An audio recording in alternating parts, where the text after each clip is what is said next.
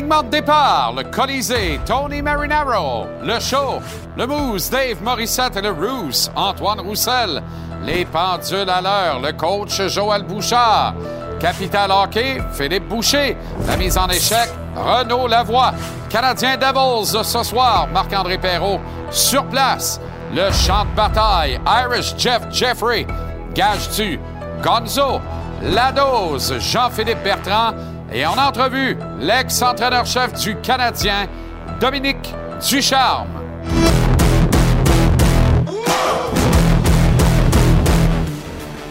Comment allez-vous? Très heureux de vous retrouver. Excellent mardi. Bon début de soirée.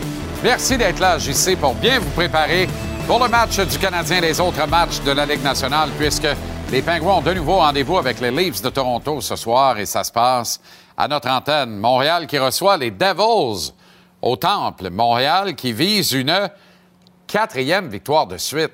Non, Un, deux, trois, quatre ce soir contre une équipe qui en vise une dixième. Les Corias Devils qui n'en sont plus l'ombre de l'équipe qui était facile à jouer contre dans les dernières saisons. Jonathan Drouin et Bijou, pas Bijou, Joel Armia vont rater le rendez-vous de ce soir, eux qui ont complété le match contre les Pingouins samedi. Drouin a même été rendu disponible pour les membres des médias après la rencontre dans le vestiaire de samedi, ce qui n'est pas le cas habituellement des joueurs qui ont éprouvé un malaise ou qui ont une petite blessure, puis tout ça. Alors là, c'est à n'y rien comprendre. Dans les deux cas, il s'agirait d'une blessure au haut du corps, Can't Use, dont Renaud Lavoie nous rapportera les propos, notamment plus tard à la mise en échec, qui est à la réunion des directeurs généraux de la Ligue nationale de hockey. Hughes a dit, en somme, que Armia ne devrait pas s'absenter très, très longtemps, au contraire, mais que dans le cas de Jonathan Drouin, ce pourrait être un peu plus long. Tiens donc. Juraj Slavkovski, lui, réintègre la formation ce soir suite à la purge de sa suspension de deux matchs. Michael Pezzetta le rejoint sur le quatrième trio au centre de Jake Evans, le Canadien qui est solidex dans le portrait des séries éliminatoires dans la puissante association Est. Gros test, on le rappelle, contre les deuxièmes de cette même association, les jeunes et fringants Devils. C'est une collision frontale. Deux équipes qui marient leur style et qui vont s'affronter dans un face-à-face. Je pense que ça va être très intéressant. Clignez pas trop des yeux parce que ça va revoler à gauche, à droite, en avant, en arrière. Le petit lapin va être plein de poils partout à la fin de la soirée. Deux équipes de possession de rondelles, deux équipes rapides qui s'expriment offensivement. C'est formidable de voir ça. La vitesse au rendez-vous, les jeunes qui mènent euh, la charge, formidable. Euh, toutes les notes de match avec Marc-André Perrault dans deux minutes. Reste là. Félix Auger Aliassim, lui, a battu Rafael Nadal pour la première fois de sa carrière, à sa troisième occasion, un moment névralgique. Il a défait le favori des finales de l'ATP en deux manches de 6-3 et 6-4. Il s'agissait du deuxième de trois matchs du tournoi à la ronde pour Félix qui a maintenant une victoire, une défaite, mais un différentiel plus que positif en cas de nécessité de bris d'égalité. Je rappelle qu'il y a deux poules de quatre dans ces finales de l'ATP. À l'intérieur de chacune des poules, tout le monde joue contre tout le monde. Un bon vieux round robin et les deux meilleurs au classement passent au carré d'as. Auger Aliassim qui a maintenant rendez-vous avec l'Américain Taylor Fritz avec un enjeu sa place dans le fameux carré d'as de la compétition. Soccer, le visage du CF Montréal, pourrait finalement ressembler pas mal à celui de la saison qui vient de se terminer au cours de l'an prochain. L'équipe a exercé ses options sur plusieurs euh, joueurs désirables, dont les attaquants Romel Kyoto et le vétéran Kai Kamara. Avec les joueurs déjà sous contrat, les départs significatifs risquent d'être peu nombreux, à part peut-être Victor Wanyama, puis encore, on parle de plus en plus d'une possible volte-face. Wanyama, qui en plein championnat avait annoncé lui-même qu'il ne serait pas de retour. Mais là, s'il ne trouve pas preneur ailleurs, pourrait bien accepter une entente à rabais pour demeurer ici à Montréal. Toutefois, il est possible qu'aucun des deux gardiens qui étaient avec l'équipe la saison dernière comme co-titulaire, disons-le comme ça, soit de retour la saison prochaine. Quoique, dans le cas de James Pantemis, euh, il est très possible qu'il ait volte-face aussi, mais dans le cas de Sébastien Brazza, semble-t-il qu'il serait parti, n'en parlons plus. L'équipe qui va dévoiler son nouveau logo avec flocon à l'abandon jeudi de cette semaine. Direction le Temple, alors que nous attend Marc-André Perrault. Mapper, comment ça va? Ça va très bien, mon chum, toi? Excellent, très bien, merci. Alors, Drouin Armia blessé, on va voir Pezzetta. Slavkovski qui a purgé sa suspension, il réintègre l'alignement. Les deux vont flanquer le centre Jake Evans sur le quatrième trio de l'équipe. Explication sur les absences de Drouin Armia. Kent Hughes dit très court dans le cas d'Armia, probablement plus long dans le cas de Drouin. Et tu m'as entendu, là, il, a, joué tout le match contre les Pingouins, a bien fait d'ailleurs, a joué un bon match, a rencontré les médias après la rencontre. Habituellement, c'est pas le lot des joueurs qui ont été blessés en cours de match. Qu'est-ce qui s'est passé? La question est excellente. Euh, puis on, souhaite pour Jonathan que ça soit pas très grave parce qu'il allait quand même bien dans les, euh, derniers matchs. C'est fou comment ce gars-là, quand ça va bien, les blessures arrivent. Puis c'est vraiment plate. Mais pour le Canadien, c'est comme si les choses tombaient en place. Et là, je veux dire qu'on dit le malheur des uns fait le bonheur des autres. Quand il y a un surplus de joueurs, whoop, il y a un virus qui arrive, whoop, il y a des blessures qui arrivent je suis pas un adepte de la théorie du complot, mais je veux dire quand même, ça, enlève des, décisions difficiles à prendre pour euh, Martin Saint-Louis. Donc, euh, sans dire que ça tombe bien, là, les blessures d'Armia et de Rouen, ben, ça permet de ne pas prendre trop de décisions. Et euh, ben, il y a du monde qui attend leur tour, justement. Tu as parlé de Pezzetta, il y a Slavkovski qui revient dans la formation. Ça va être intéressant de voir. C'est toujours c'est toujours intriguant de voir comment un jeune va réagir après une grosse mise en échec qui a valu une suspension. C'est sûr que la première mise en échec va être intéressante à regarder. On espère que ce sera plus tôt que tard dans euh, le match, juste pour euh, chasser les doutes, chasser les, hésitations, si on veut. Slavkovski allait bien, on en a parlé. Trois buts en dix matchs, mais surtout du temps d'avantage numérique dernièrement. Fait très, très bien. Donc ça, c'est positif. Va se retrouver euh, à droite de la quatrième unité avec Jake Evans et Michael Pezzetta. Je t'en parlais a joué deux matchs cette saison, 9 novembre contre Vancouver, 29 octobre contre Saint-Louis. Total, 20 minutes 46, 3 lancés. C'est tout ce qu'il y a comme statistique. C'est un gars qui ronge son frein. C'est pas une situation qui est facile parce que l'année passée, avait joué 51 matchs. Euh, la bonne nouvelle pour lui, c'est quand il a vu que le Canadien prenait la décision de céder Rem Pitlick au balotage, il a comme pris ça comme un, un message positif dans le sens il, ne voulait pas prendre la chance de me perdre. Et c'est un gars qui a vraiment une bonne attitude. C'est un gars qui va toujours être là pour ses coéquipiers. Comme Martin Saint-Louis a dit, c'est un guerrier, c'est aussi simple que ça, on peut l'écouter. OK. Guerrier. Je présente. C'est un pro. Euh, c'est un gars de culture, c'est un gars d'équipe. Euh, j'ai rien à à me reprocher, à reprocher Pez. Il, approche chaque journée avec une, bonne attitude. Puis même les circonstances qu'il y a dernièrement, euh, il a du plaisir à l'aréna, puis il contrôle ça. Puis quand il a une chance de jouer, mais il donne tout ce qu'il a. Je sais que Pez a amené des pucks euh, creux, jeté des pucks creux dans la rondelle, puis aller frapper, ça fait partie de sa game. Mais c'est-tu 100% du temps qu'il faut qu'il fasse ça? Non, il faut qu'il lise la game. Si son gars il est ouvert et il s'en va deux contre un, il faut qu'il soit capable de faire ces jeux-là. Très intéressant. Le, philosophe Martin Saint-Louis, il faudra l'appeler comme ça avant longtemps parce qu'il fait beaucoup de philosophie chaque fois qu'il vous parle et il vous parle beaucoup. Moi, je pense. Je te propose ceci, tant qu'être dans un élan de philosophie, là, je pense que Petzetta est aussi utile aux Canadiens lorsqu'il ne joue pas que lorsqu'il joue. Et c'est pas la panacée de tous les gars qui doivent ronger leurs freins. Tu comprends? Et pour ça, parce qu'il coûte pas cher, ça vaut à peine de le garder avec le contingent. Il y a des raisons autres que le travail sur la glace ou les services qu'un gars peut te rendre qui font en sorte que Rem Pitlick a été soumis au balotage et pas Michael Pezzetta. Mm-hmm. Et qu'à la prochaine occasion, quand tout le monde va être en santé, il va falloir en mettre un autre au balotage, il est très possible que ce ne soit pas encore Pezzetta qui parte, mais bien peut-être un Dadonov. Tu comprends? C'est pas impossible. Premièrement, il coûte pas cher, 750 000, un contrat d'un an, mais effectivement, c'est un gars qui a tellement de bonne attitude, c'est un gars qui est tellement gentil, joyeux. Et je te dirais que ce fameux contrat d'un an euh, qu'il a signé, ça va faire un an demain qu'il a fait quelque chose de complètement fou, c'est-à-dire jeter les gants devant Ryan Reeves au Madison Square Garden. J'étais là et je te le dis, je me suis tourné. OK? Je voulais pas voir ça. Ben Puis ça allait bien pour lui.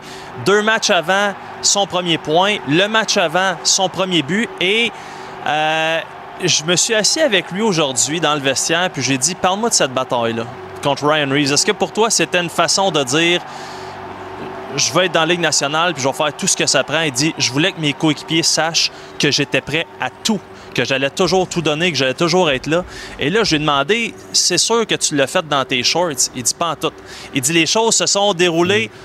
Tout ce qu'il fallait qu'il arrive n'est pas arrivé. C'est-à-dire, j'ai pas pu l'empoigner correctement. J'ai dit J'ai donné toutes les toutes les chances de faire ce qu'il fait de mieux. Puis il dit à un moment donné, j'étais en mode survie. Ouais. Bon, et puis regarde, parce que tu, tu veux pas te pogner, je veux dire, euh, tu, tu veux l'agripper puis espérer que ça ben fasse pas trop mal. Il ben dit à un moment donné, je me suis rendu compte qu'il se passait rien de bon, mais si c'était à refaire, je referais la même chose parce que il dit, il a lancé un message dans la auprès de ses coéquipiers, mais aussi dans la Ligue nationale de hockey. Et tu sais, la notion de respect est très importante dans cette ligue-là. Et Michael Pezzetta l'a prouvé, le prouve encore. Euh, comme 13e attaquant, euh, c'est un petit bijou pour les Canadiens. Puis on ne peut que lui souhaiter euh, que ça se passe bien pour lui ce soir. C'est vraiment un gentil garçon, puis très, très aimé dans ce vestiaire-là. On se parle dans moins d'une heure, Mapper. Merci bien gros. J'ai hâte. Attends. Salut, mon chum. C'est le lancement ce soir au mythique Ben Mathieu du quartier Hochelaga Maisonneuve à Montréal de la 20e guignolée du docteur Julien. Avec nous, le docteur Gilles Julien, l'inventeur de la pédiatrie sociale, que l'on rejoint en direct du Bain Mathieu. Docteur Julien, comment ça va? Ça va très bien, Jean-Charles. Merci de nous recevoir euh, encore cette année. Toujours là, 20 ans plus tard, Gilles, est euh, plus fringant que jamais à réussir à poursuivre cette œuvre qui fait des petits partout au Québec. C'est extraordinaire. Ben écoute, c'est... Euh, c'est extraordinaire aussi l'appui qu'on a de la population. Puis encore une fois cette année, euh, j'espère que ça va fonctionner. Ça a fonctionné depuis les 20-30 dernières années. C'est la 20e guignolée. Et euh, déjà, c'est un succès monumental d'avoir duré, comme tu dis, puis garder le pied alerte. Alors, on continue. On attend le monde, on attend les dons, bien sûr. Puis les gens savent que la vie est difficile et de plus en plus difficile, particulièrement pour les enfants dans des situations de vulnérabilité. Alors, euh, on a encore plus besoin que jamais de supporter nos enfants euh, avec cette campagne de guignolée qui est, axée sur le service direct aux enfants. Et ce qui est magnifique, c'est de voir année après année, après année après année, les mêmes visages revenir dans les centres de pédiatrie sociale. L'original dans Hochelaga Maisonneuve, il y en a dans d'autres quartiers de Montréal et ailleurs au Québec maintenant. Et on voit les mêmes faces heureuses de venir contribuer à chaque année. Ça dit beaucoup, ça, sur le degré d'attachement envers la Fondation, Gilles, et l'importance de donner, tandis qu'on voit la Fondation Dr Julien.org pour tous les détails et la mission de la pédiatrie sociale qui est très, très, très importante dans notre société, peut-être plus que jamais encore.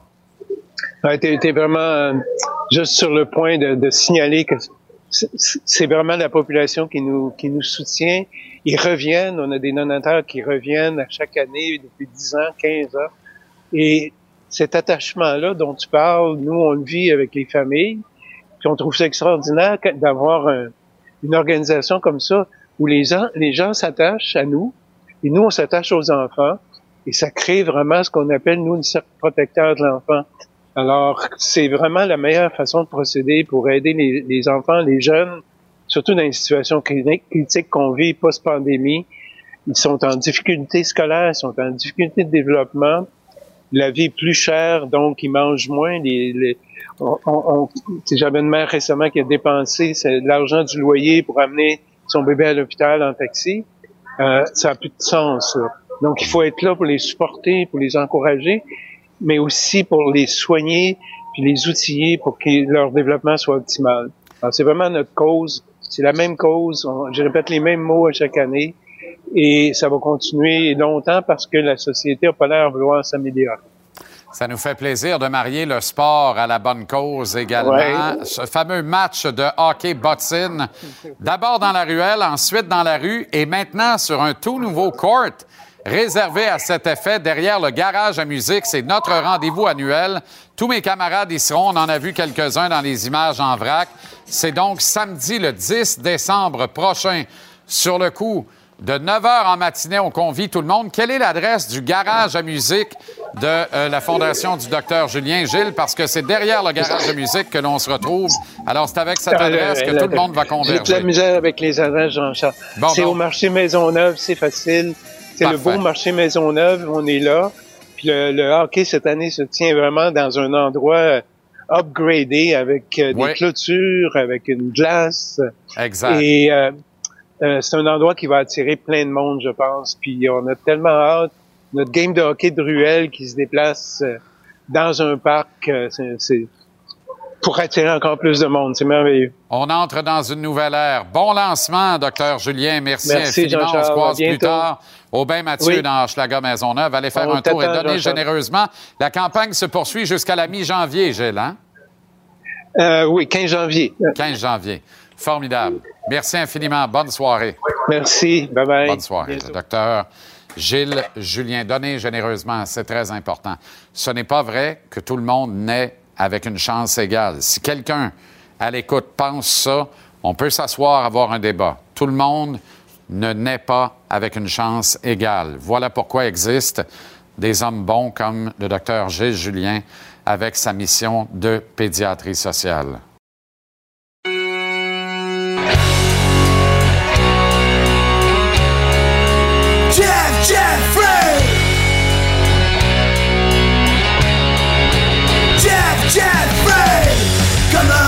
Uppercut Ils viennent nous parler de boxe.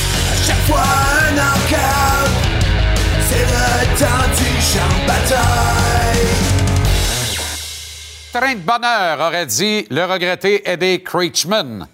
À un moment donné, on va faire une chronique en direct de mon gymnase, Jeff. Oui. Comme on le fait à l'occasion, mais pas de chronique. Tu sais, un entraînement. Quelque chose de rigoureux, là. On a fait ça sans gants. Voilà, mais, oui, sans gants.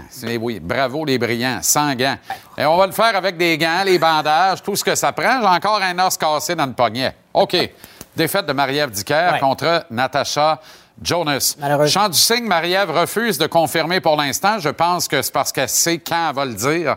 Fait que c'était juste pas le moment à date. C'est ça Ben, ma lecture, euh, ma traduction moi, un petit moi, peu? moi, je pense, ben, elle a une belle carrière dans les médias, elle est très douée à radio, est très Ouais. douée en analyse. C'est une fille excessivement brillante qui a déjà préparé son après-carrière dans la Autrement dernière dit, il y a du steak sur la table, Ouais. puis elle n'est pas obligée d'aller le gagner dans un ring. Elle, elle- elle déjà, elle déjà Ça été deux- facilite les Elle décisions. a déjà été deux fois championne du monde, la première championne de l'histoire de, la- euh, de la boxe ici, la boxe québécoise. Donc, c'est quand même quelque chose. La première deux fois championne aussi. Elle s'est inclus, euh, euh, inclinée contre Natasha Jonas, puis tout s'est décidé dans les, premiers, dans les premiers instants du premier round pour moi. Les, les deux immenses gauches de, de Jonas qui a fait reculer la tête de, de, de Dicker, puis qui ensuite a été plus gêné puis brouillon en attaque. Ouais. s'est contenté de, de retenir. Ouais. Ça ça s'est pas amélioré à la fin du troisième round quand que Dicker a reculé de trois pas après une combinaison, crochet de la main avant de la, la part de Jonas. Euh, huitième round, euh, le nez a- s'est mis à saigner abondamment de la part de, de Dicker. Qu'est-ce que j'ai trouvé aberrant un peu, plate pour elle, c'est qu'elle est sortie en canon au dixième round. Mais il, était où cette énergie-là, les 9 au 30? Ben, autrement dit, en ça se Angleterre. peut-tu qu'elle n'avait juste pas l'énergie, le- l'essence dans le réservoir pour offrir 10 rounds à la hauteur du dixième? Peut-être, mais l'énergie du désespoir, il faut que tu le trouves un, un peu en avant de ça. Il faut que tu réalises l'essentiel que tu es en Angleterre. Tu as, un deux adversaires dans le ring. Pas dans le ring, tu as ton adversaire dans le ring, mais tu as la foule aussi contre toi qui peut influencer, les cris peuvent influencer les juges. Elle a fait un, un merveilleux dixième round.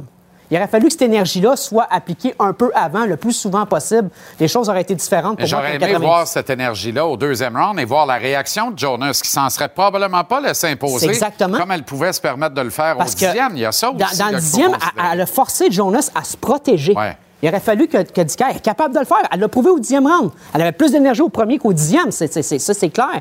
Donc, il aurait fallu qu'elle force Jonas à se protéger dès le premier. Sylvester Stallone euh, décide qu'il converse, lui, des meilleurs de l'histoire, s'adresse directement à Tyson Fury. Ça laisse à Tyson Fury au Jonathan Rush Show. Euh, C'était cette semaine. Sylvester Stallone qui est connu pour son rôle de Rocky, puis euh, arrête où ma mère va tirer. Bien sûr. On, on se souvient, il a dit carrément à Tyson Fury que t'es le meilleur poids lourd de tous les temps. Moi, je trouve ça aberrant quand que Tyson Est-ce Fury... que Stallone a baissé dans ton estime? Non, non, Parce mais- que tu vois un culte à Rocky Balboa. Mais, mais j'ai vraiment failli avoir une crise cardiaque, puis je suis Ben là, jeune. franchement. Je suis vraiment jeune pour ça. Là. Franchement. Mais, euh, j'ai vu- moi, Rocky puis Mike Tyson sont les raisons pourquoi j'ai suivi la boxe. Moi, Tyson Fury, tant qu'il n'a pas affronté Alexandre Usyk, puis il n'a pas gagné, puis il n'a pas remporté, les, unifié les quatre titres de la division reine, il ne sera pas le meilleur de tous les temps. Puis même s'il le fait, il va être le meilleur de son temps. Pas tous les temps, parce que regarde, qu'est-ce qu'ils ont en commun Joe Louis, Mohamed Ali, Larry Holmes, Lennox Lewis puis Mike Tyson? Non seulement ils ont été champions, champions unifiés, mais ils ont consolidé la division, ils l'ont maîtrisé, ils l'ont dominé, ils ont nettoyé la division, ils l'ont dominé avec une main de fer. Parce que Tyson Fâche-toi Fury, pas, là, tu vas faire de l'apoplexie. là. je pense pas, mais j'ai raison, c'est ça, c'est la voie de la guérison, ça.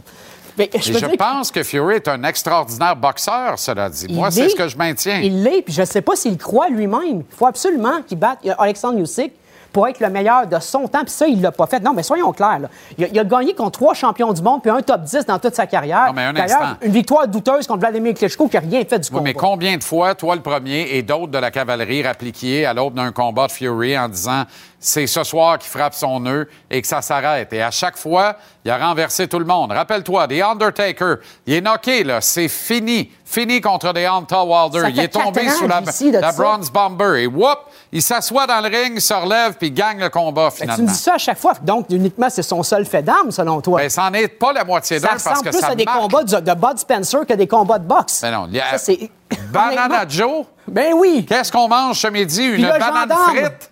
Ça, Ça, se peut pas. Ben le gendarme. OK, 15 novembre 1984. En ce jour, donc, la nuit dorée. La nuit dorée au Madison Square Garden, six médaillés d'or du Dream Team américain, l'équipe américaine de boxe.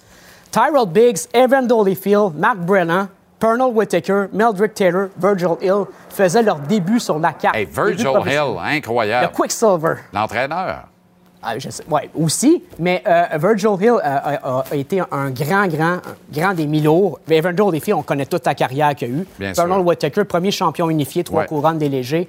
Un, un boxeur à, à l'œuvre inachevée, mais c'était des, des- des- des grandes vedettes. Tyrell Biggs, malheureusement, pas la même carrière chez les, chez- chez les pros que, que chez les amateurs. Euh, c'est simplement que Mike Tyson il a volé son au, euh, en sept rounds en 1987.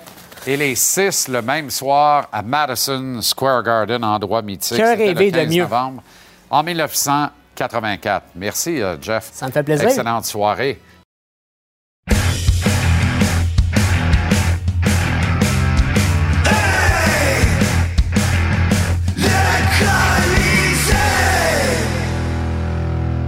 Avec Tony Marinaro. Tony, comment ça va? Ça va très bien, toi? Très bien. Sick podcast hier soir de patron hockey du Canadien.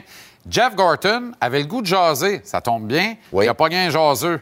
Ça a donné euh, 45-50 minutes de bon stock. Et... 38 minutes. Bon, ben, écoute. C'est correct. On est, on mieux d'exagérer dans la vie. Oui, exactement. c'est C'est toujours plus facile d'en enlever qu'en ajouter. Oui, oui, on peut toujours bouger l'aiguille un peu plus si on exagère. Et il y a des affaires intéressantes qui sortent de là, notamment Cole Caulfield. C'est une affaire classée. Il faut juste trouver le bon moment pour l'annoncer, puis Ouais. tout ça. Mais il va être sous contrat avec l'organisation et probablement à long terme.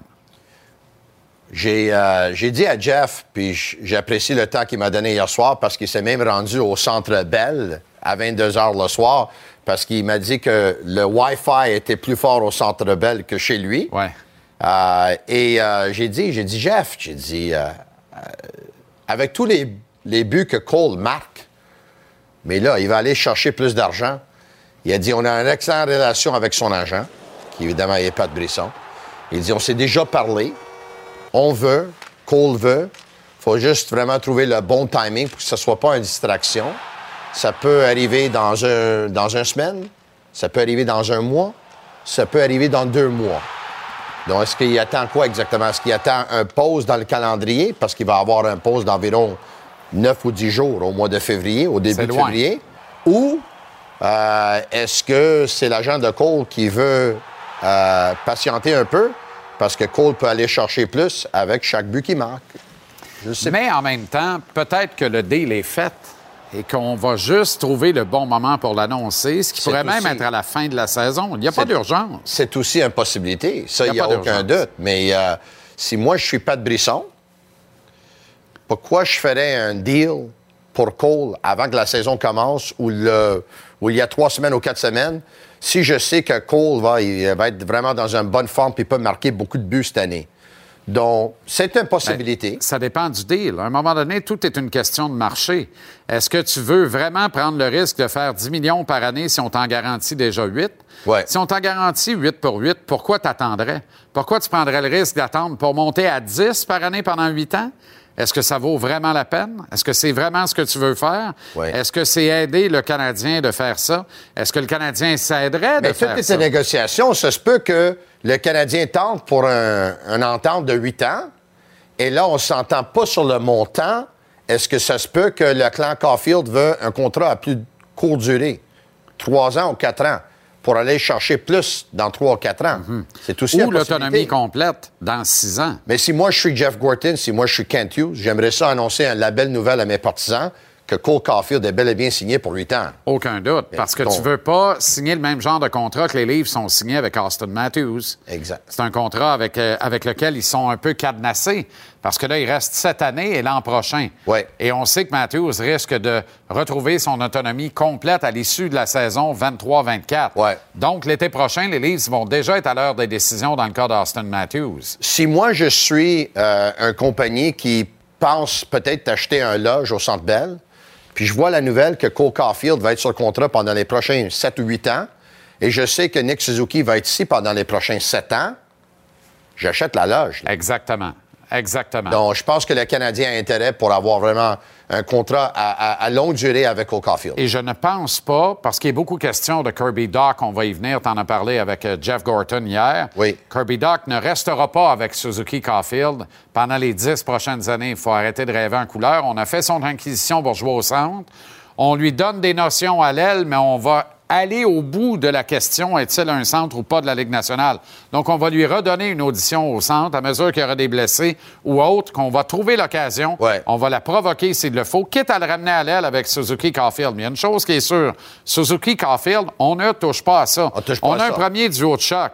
Alors, le Canadien peut absolument pas se permettre, alors qu'on remet au calendre Ouais. la victoire, alors que la victoire est loin dans les priorités aujourd'hui de cette équipe.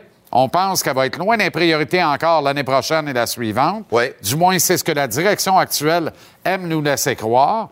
Pour ces principes-là, comment t'expliques au monde que tu signes un contrat pont, un contrat tampon avec Cole Caulfield? Ça n'a aucun sens. Et même à six ans, c'est pas beaucoup, parce que tu t'exposes à perdre Caulfield alors que Suzuki est encore sous contrat. Ça ne fait pas de sens. Tu dois au moins marier la balance du contrat de Nick Suzuki pour dire ces deux gars-là vont nous amener à la terre promise Ouais. et on prend le pari que ça va, être, ça va passer par eux autres. Oui, je pense que tu as raison, mais écoute, ça ne me surprendrait pas si jamais ce serait un, un entente de 3 ou 4 ans, parce que ce ne serait pas le premier contrat qu'on voit comme ça. Mais écoute, on s'entend pour dire que le Canadien a intérêt que ce soit un contrat de 7 ou 8 ans. Maintenant, ce qu'on sait aussi, ça doit déjà être dans les plans, qu'à un moment donné, Uri Slavkowski va jouer avec ces deux gars-là. C'est écrit dans le ciel. Ça, ça va peut-être pas arriver l'année prochaine. Peut-être ça va arriver dans deux ans. Peut-être ça va arriver l'année prochaine. Peut-être ça peut arriver même à la fin de cette saison. Mais, il semble avoir un trouve plan. que tu conclus rapidement que Slavkovski est destiné au premier trio avec Suzuki et Caulfield. il était choisi premier overall, puis il fait 6, pieds 4, 240 pour jouer avec un gars de 5 pieds 11 puis un autre gars de 5 Mais pieds il 7, serait pas le pre- avec un talent qui un jour va être égal à ces gars-là. Mais il ne serait, serait pas le premier de l'histoire à jouer, euh, à être choisi premier overall puis à jouer sur un deuxième trio. Qu'est-ce qu'il y a de si mal à ça? Parce que moi, je pense Il qu'il peut les retrouver sur la première vague d'avantages numériques. Il n'y a aucun problème. Mais je me semble que c'est déjà écrit dans le ciel qu'il va jouer avec Suzuki quelque Ah ouais. C'est juste peut-être... euh, Moi, j'aimerais beaucoup voir Slavkovski avec, euh, avec euh, Pierre-Luc Dubois sur un deuxième trio, tandis qu'on a Suzuki Caulfield sur un premier trio, avec Doc, évidemment, que moi, je vois, je continue de le voir à l'aile. Mais si j'étais à la place de Martin Saint-Louis de Pierre-Luc Dubois, mais il me semble que c'est devenu une obsession pour toi. Là. Non, non, c'est pas une obsession. Je l'aime, c'est tout. à tous les jours depuis deux Non, semaines. non, je l'aime, c'est tout. Puis c'est un fit parfait pour jouer sous Nick Suzuki, à l'ombre de Suzuki, dans l'échiquier offensif du Canadien. Ouais. On lui sac patience. Il gagne des millions, mais on est content. Il représente bien l'organisation. Il est fier de porter le chandail. Quel effet ça a eu sur David Savard, le chandail du Canadien? Quel effet ça a eu sur Jonathan Drouin? Non, non, mais, Mais quel toi, effet tu ça choisis toujours les gars qui conviennent à ton point de Ben, vue. j'espère bien, parce que sinon, on va, on n'en prendra plus jamais, parce qu'on est sûr que ça va tout finir comme Jonathan Drouin. C'est pas vrai que ça va tout finir comme Jonathan Non, puis- Drouin. puis je- écoute- Fâche-moi pas à soir. Comme, eh non, je, je te Non, non, mais- pas. J'aime pas quand tu te fâches, mais Philippe Dano peut bâtir des 56 logis à grandeur du Québec Oui. grâce au contrat qu'il a signé à Los Angeles. Oui. Il a signé ce contrat-là parce que quand il a mis le pied à Montréal, il est devenu quelque chose comme un super joueur de hockey. Oui. Qui a probablement toujours été, mais que plus personne ne voyait à Chicago. Puis il l'est devenu à Montréal. Alors, des exemples, là, il y en a 13 à douzaine de gars pour qui, de Québécois francophones pour qui le chandail du Canadien a été un honneur puis les a propulsés. Puis je pense que Dubois appartient à cette catégorie-là. écoute, peut-être tu as raison. Qu'est-ce que moi je veux dire? Je prendrais n'importe quand, n'importe quand, un Québécois dans mon équipe. Ça, y a- Ça paraît pas. Mais écoute, Vous voulez que- changer David Savard il y a trois jours. Non, non, j'ai dit, c'est pas non. intouchable. Toi, Non, tu m'as dit, il est intouchable parce que c'est un gars de chez Je nous. t'ai y a dit, il est là. intouchable pour rééquilibrer les affaires parce que tu es en train de le passer. Tu passais Edmondson, tu Hey, si moi, je peux avoir un choix de première ronde pour David Savard au mois de février, je change ça tout de suite. Arrête, T'es tout seul, pas moi. Mais, mais c'est sûr. C'est un droitier. Pour Edmondson, tu vas l'avoir ton choix. Jean-Charles, je sais que tu aimerais avoir des Québécois dans ton équipe. Il n'y a pas de problème. Tout le monde de Québec veut avoir des Québécois avec le Canadien de Oui, Montréal. sauf toi. Puis on parle, c'est pas vrai ça. Parle pas pour moi. Et on parle toujours que le Canadien en 93, ils ont eu 12-13 Québécois puis ils ont gagné la Coupe. Hmm. Mais il y a deux ans, ils en ont eu un puis ils sont rendus en finale quand même. là. Ouais, ils l'ont pas gagné, par exemple. Mais non, malheureusement, non, ils l'ont pas gagné. ça. 86 n'avait beaucoup aussi, mais là, c'est fini. Oui, oui, non, mais 12-13. Oublie c'est- ça. là est-ce que je vais Non, arriver, moi? arrêter avec c'est ça. pas d'avoir le nombre, c'est d'avoir les bons. C'est là qu'ils sont prêts à, gérer la pression de jouer ici. Et si Pierre-Luc Dubois est capable de gérer la pression ici, oui, 100 000 à Comprends-moi bien. l'heure. Si tu fais l'acquisition de Pierre-Luc Dubois, qui est consacré premier centre et joueur générationnel du Canadien, Ouais. les chances que ça marche pas sont grandes. Si tu fais l'acquisition de Pierre-Luc Dubois, il est au centre du deuxième trio parce que le king en place, c'est Nick Suzuki. Tout va bien aller. Et on n'a même pas donné 10 matchs à Kirby Doc au centre, que déjà tu demandes pour Pierre-Luc Dubois, qui est sur contrat pour un autre deux ans, un an, Un mais an. il va renouveler pendant une autre année. Un autre année Parce qu'il avant serait d'être pas libre comme l'air. Donc, 2024. Il serait pas libre comme l'air avant deux ans. Non, c'est pas vrai, ça. Pas vrai, ça. Quand il va dire aux Jets l'été prochain, Ouais. je reste un an puis je m'en vais, Ouais. si les Jets ne l'échangent pas, qu'on claire tout le Mais monde ce là-bas... serait pas deux ans, ce serait un an et demi. OK. Ah non, c'est un an, c'est cet été. Il va être disponible pour une transaction cet été, probablement au Disponible repêchage. pour une transaction. Il y a 700 joueurs dans la Ligue qui sont disponibles pour une transaction. là. Ah oui, dont David Savard, évidemment. Oui. Ah oui. Donne-moi un Kirby choix de Doc, première là, ronde pour mélange lui, pas il est tout. parti, là. Kirby Doc, on se met d'accord. Euh, tu sais, euh, puis de toute façon, si tu veux savoir la vérité, écoute, moi, je vois le vert, je te la donne depuis le début de l'année, puis Ah, à chaque fois que je te dis quelque chose, ça arrive. Oui, oui, dis-moi Kirby. Doc est parti à l'aile Oui. à prendre les résuments, se libérer de la lourde tâche des responsabilités de jouer au centre, à emmagasiner des points, trouver ça le fun, produire, tout est plaisant. C'est sûr C'est pas ça que Jeff qu'éventuellement... Gorton m'a dit hier. Jeff Gorton m'a dit hier là, que lui, Kirby Doc, il veut jouer avec les meilleurs joueurs. Puis si un jour, il va avoir deux joueurs de très, très haut calibre, il serait prêt à jouer au centre. Parce que lui, il se voit comme un centre, puis Jeff Gorton voit Kirby Doc. Alex. Galchenyuk se voyait comme un centre aussi. Tu Oui. te rappelles de ça? Oui. Ça va, tu suis? Ben, Moi, j'ai jamais vu c'est Alex. Galchenyuk Moi, je veux pas savoir centre. comment tu te vois. Moi, je vais te dire comment moi, je te vois. Tu comprends? C'est ça qui est le plus important. Parce que la shop, c'est moi qui amène. C'est pas toi le kid, là. Non, non, tu je comprends? Puis ce que tu m'as montré à date, t'as toi- beau te voir comme un joueur de centre, à date, t'en es pas un. Oui. Fait que va-t'en à l'aile, amuse-toi. Puis après, là, quand tu vas t'être amusé assez, là, on va te remettre dans la fournaise au centre. Puis là, on va voir c'est quoi la vraie nature de Bernadette. d'ici deux ans, dans deux ans, si Kirby Doc démontre qu'il est un plus un allié qu'un joueur de centre, et toi, tu as eu raison, et pas Jeff Gorton, je te dis, Jean-Charles, chapeau. Non, non, on ne remettra pas ça dans deux ans. Moi, je ne dis pas. Toi, tu veux qu'il soit ne joueur de centre tout de suite à 22 ans? Non, je ne dis pas qu'il ne sera pas un joueur de centre. Tate Oui. Thompson a joué trois ans à l'aile, puis là, il joue au centre à Oui, Buffalo. c'est un Je pense- joueur. Je pense qu'il a une pas pire saison. Oui, un Ben, alors joueur. voilà. Il n'y a pas de raison que Kirby Doc fasse pas la même affaire éventuellement. Grand bien nous fasse si c'est ça. Hum. Tant mieux si c'est ça. Puis si je m'appelle Kent Hughes à soir, c'est sûr que je vais défendre la position de Kirby Doc au centre. Je l'ai acquis pour devenir mon centre presque générationnel, Oui, ou en tout cas de si deuxième on avait dit à Kent Hughes ou à Jeff Gorton, quand tu vas faire cet échange pour Kirby Doc, je te le dis tout de suite, Kirby Doc, c'est pas un joueur de centre, c'est un ailier, mais il va jouer avec Suzuki et Caulfield, il est capable de jouer sur le premier trio. Il l'aurait fait quand même, la chance. Absolument, Pour échanger bien. un quatrième défenseur bien. pour un gars qui va jouer sur le premier bien. trio. Puis tu sais quoi? Laissons l'orgueil puis l'ego au vestiaire. là. Puis là, Ouais. je m'adresse à la firme Gorton Hughes and Associates. Oui. Puis c'est parfait, Martin n'a pas d'ego. Il est orgueilleux, mais il n'a pas d'ego. C'est parfait. Laisse-moi ça au vestiaire. Ouais. Puis admets qu'il y a juste les fous qui ne changent pas d'idée. Donc, confirme que tu n'es pas fou. Mais Kirby pas- Doc va jouer à l'aile, il va très bien.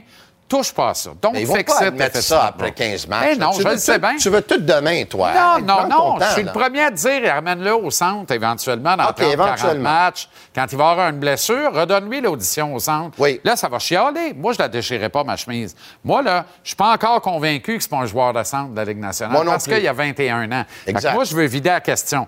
Mais je, je sens une affaire maintenant. Je suis convaincu que s'il n'y en est pas un joueur de centre, on a un calvasse de bon allié Moi, je pour suis Suzuki convaincu, même s'il démontre qu'il est un joueur de centre d'ici un an, un an et demi, toi, tu vas demander pour Pierre-Luc Dubois quand même. Pourquoi pas? Mais euh, je n'en ai pas? besoin à ce moment-là. Pourquoi Si pas? Je vais te garantir en affaire ce soir, moi, peu importe quand il sera un joueur de centre, Kirby Doc, il sera jamais un meilleur joueur de centre que Pierre-Luc Dubois dans la Ligue. Wow. Je suis convaincu de ça. Convaincu de Moi, je ça. suis pas convaincu Puis, de ça. Tu peux aller à la banque avec ça. Moi, je suis pas convaincu de ça. Ben non, mais je sais bien. Ben, tu m'as m'as pitonné pour toi l'adresse de la banque dans ton OK, il n'y a pas de problème. Bon, on n'a finalement pas entendu pas Jeff Gorton, mais les gens peuvent entendre Oui. tout ça sur le SIG Podcast. Oui, oui, tu peux trouver ça sur YouTube. Euh, moi, je lui ai demandé une question à la fin. J'ai dit, dis-moi quelque chose. J'ai dit, si la date limite des échanges est dans deux semaines, est-ce que tu es un acheteur ou un vendeur? Ouais. Il n'a pas voulu répondre. Et, et, il a dit, écoute, euh, les choses changent, changent vite dans le monde du hockey. Je, je comprends pourquoi tu poses la question, mais je suis pas prêt à répondre à ça. Ça me laisse à croire, là. Mais Kent Hughes, a, Kent. Hughes répondu aujourd'hui, puis il va être un vendeur. Il va être l'a un dit vendeur. aujourd'hui. On change rien au plan, puis ça, je m'attendais à ça. Faut pas, on déchire, déchirez pas votre chemise d'avance, vous allez être bien déçus. Il se passera rien, même si le Canadien est dans le tableau des séries, au retour de 15 des 23 prochains matchs sur la route. Ouais. Ça, c'est le 4 janvier au matin. Moi, je pense encore que les Canadiens vont pas faire les séries, puis au mois de février, ils vont être un vendeur. C'est clair. En espérant pour toi qu'ils ne changent pas David Savard, sinon tu vas faire une crise cardiaque. Mais non, il n'y a pas de danger. Je vais faire Moi, je une crise cardiaque si tu n'apprends pas à te taire Moi, je quand la musique joue. Regarde les images. là. Nous faisons de la télévision. Ça veut dire qu'il faut aller à la pause. Ah, la pause. Tu vas parler par-dessus une pause de Tired Charles. OK, on va faire.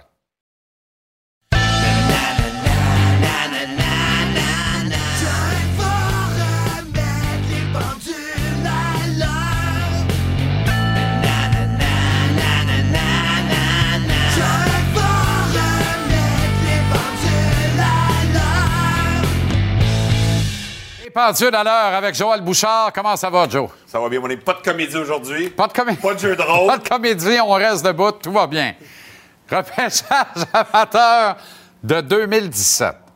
Tu étais très impliqué, tu étais jusqu'au coude avec Hockey Canada notamment. Fait que tu connais- si un gars connaît très, très bien la QV de 2017, c'est toi. On va évidemment s'attarder à la première ronde parce qu'on a tellement jasé en première ronde qu'on pourrait, en faire- on pourrait le faire jusqu'à Ah demain. oui.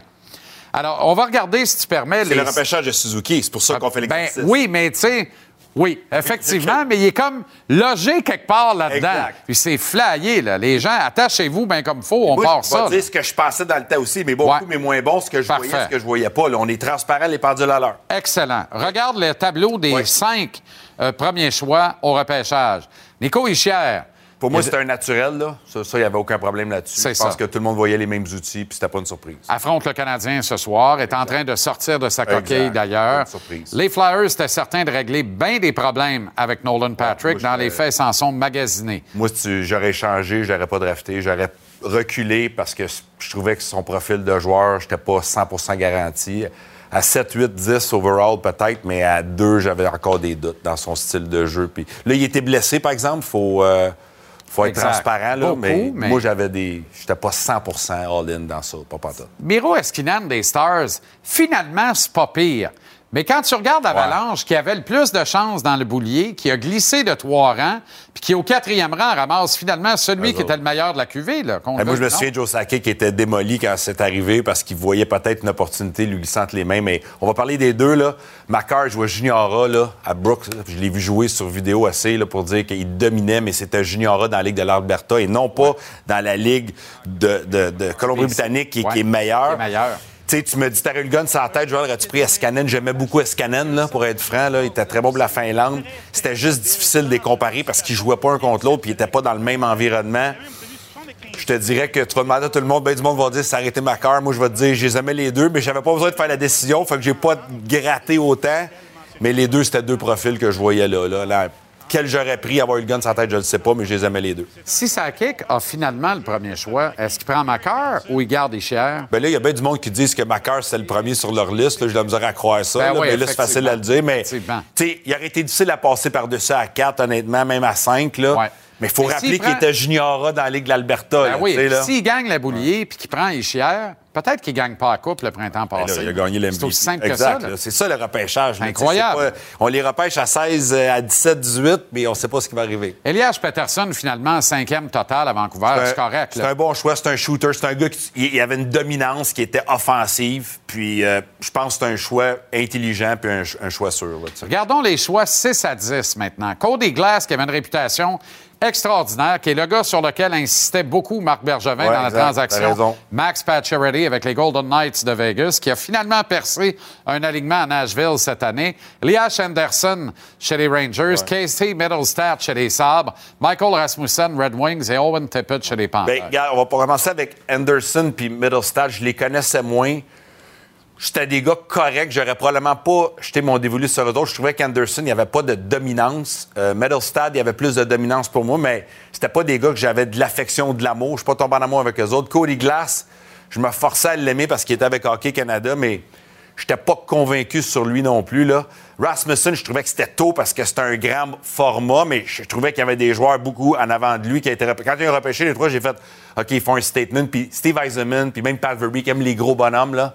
Fait que, tu sais, là, c'était comme, je me disais, y a-t-il une logique là? Mais je trouvais que c'était tôt pour lui, mais là, il fait bien ça pareil, je vais lui donner. Ouais. Puis du côté d'Owen Tippett, c'était juste un shooter. Lui, j'étais comme, je disais, ça, ça peut faire à gauche ou à droite parce que son jeu overall, il avait des gros doutes. Fait que, tu sais, c'est- c'est des gars qui, dans ce groupe-là, là, j'avais beaucoup de points d'interrogation. Et là, tu as quatre centres et un allié là-dedans. Donc, c'était une grande année de centre. Est-ce que ça a fait en sorte qu'un gars comme Nick Suzuki, qu'on va voir apparaître dans le prochain tableau, les rangs 11 à 15, ait glissé autant que ça? Il glisse 13e à Vegas. Ben, moi, là, ça, c'était mon groupe, ça. Puis Ouais. c'était pas, c'était pas Nick qui était en haut. Moi, là, c'était Neshkash. Moi, Neshkash, je l'aurais pris à 6. Si je faisais ma liste, là, Neshkash, moi, j'étais... Puis il va bien, là. Mais moi, j'étais en amour avec lui. Puis Villardy, là, était juste à côté avec. Parce que Villardy, ce que vous oubliez, là, c'est qu'il était blessé. Mais là, il était va bien. repêché, blessé. Il va très bien, là. mais il va bien, là, Nescash, mais il va pas comme un 6 de cette QV-là. ben, par ses statistiques vont quand même très bien. Ils vont bien, Mais ouais. tu as raison, là. Il aurait peut-être pas été home Ouais. run, mais en tout cas, il aurait été meilleur que les gars qui sont repêchés. Mais il va mieux qu'un 12. Il là, va bien. Regarde ses statistiques et la Ouais. façon qu'il joue, Ouais. mais il va être surtout un complément, pas un moteur comme Suzuki, on est d'accord. Villardy, par exemple, s'il n'avait pas été blessé, il aurait peut-être été top 5, honnêtement. Là. Puis là, vous voyez la saison qu'il y a cette année, Villardy. Euh, Kale Foot, j'aime l'homme, j'aime le défenseur, mais il n'y avait pas un grand upside pour moi, mais c'est une valeur sûre. C'était un, c'était un défenseur que quand tu arrives, il reste juste ça, tu dis, j'ai une valeur sûre là. Puis Nick Suzuki, là, pour tout le monde, là, c'est un super joueur de hockey. Là. Il était bon, mais il était fort comme une fête de cartable.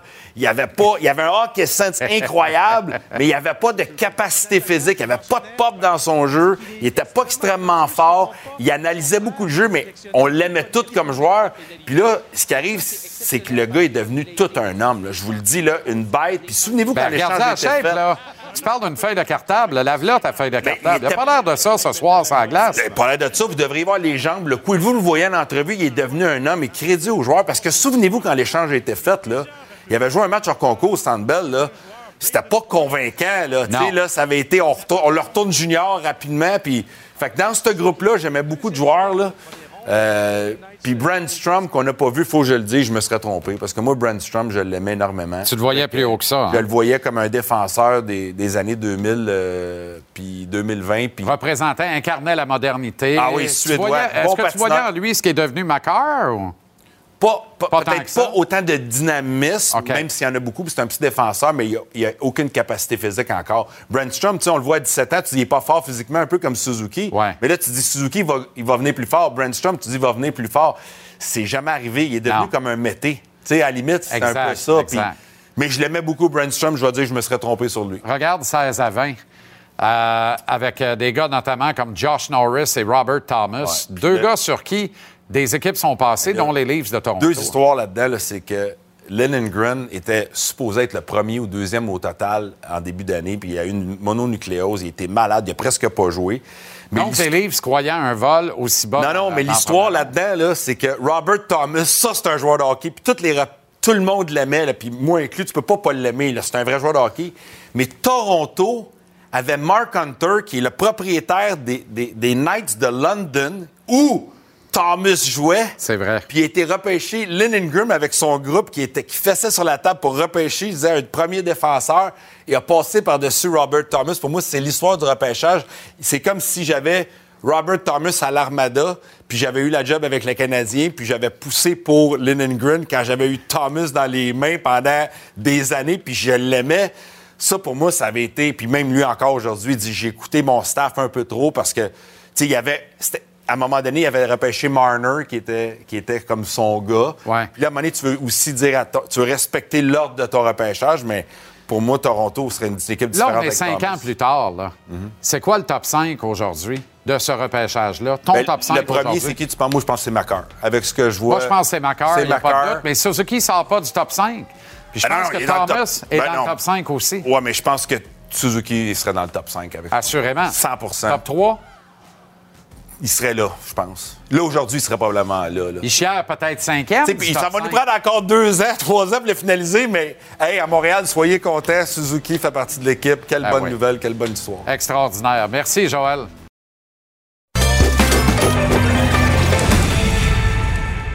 Gage-tu est propulsé par Mise au jeu plus de l'Auto-Québec? Voir miseaujeu.com. Trouve l'éventail de tous les paris que tu peux parier dans le cours des matchs et faire des paris uniques. Miseaujeu.com pour tous les détails. Juste avant d'y aller, manque pas le maître Stéphane Gonzalez. Tous les lundis, mardis et vendredis, ici en capsule, à JC, les vendredis soirs en version hebdomadaire en fin de soirée. Comment ça va, Gonzo? Ça va bien. Je suis un peu déstabilisé, mais c'est bien de changer les habitudes des fois. C'est bon. C'est bon pour l'être humain. Exactement. Martin excelle dans ça, puis Ouais. ça marche. Fait qu'on n'est pas plus fou qu'un autre. applique ça nous aussi. Devils canadiens ce soir au Temple. Ouais, je voulais, je voulais venir te parler du match. C'est pour ça qu'on a changé ça un mardi. Euh, un match où le Canadien de Montréal est négligé et pas à peu près.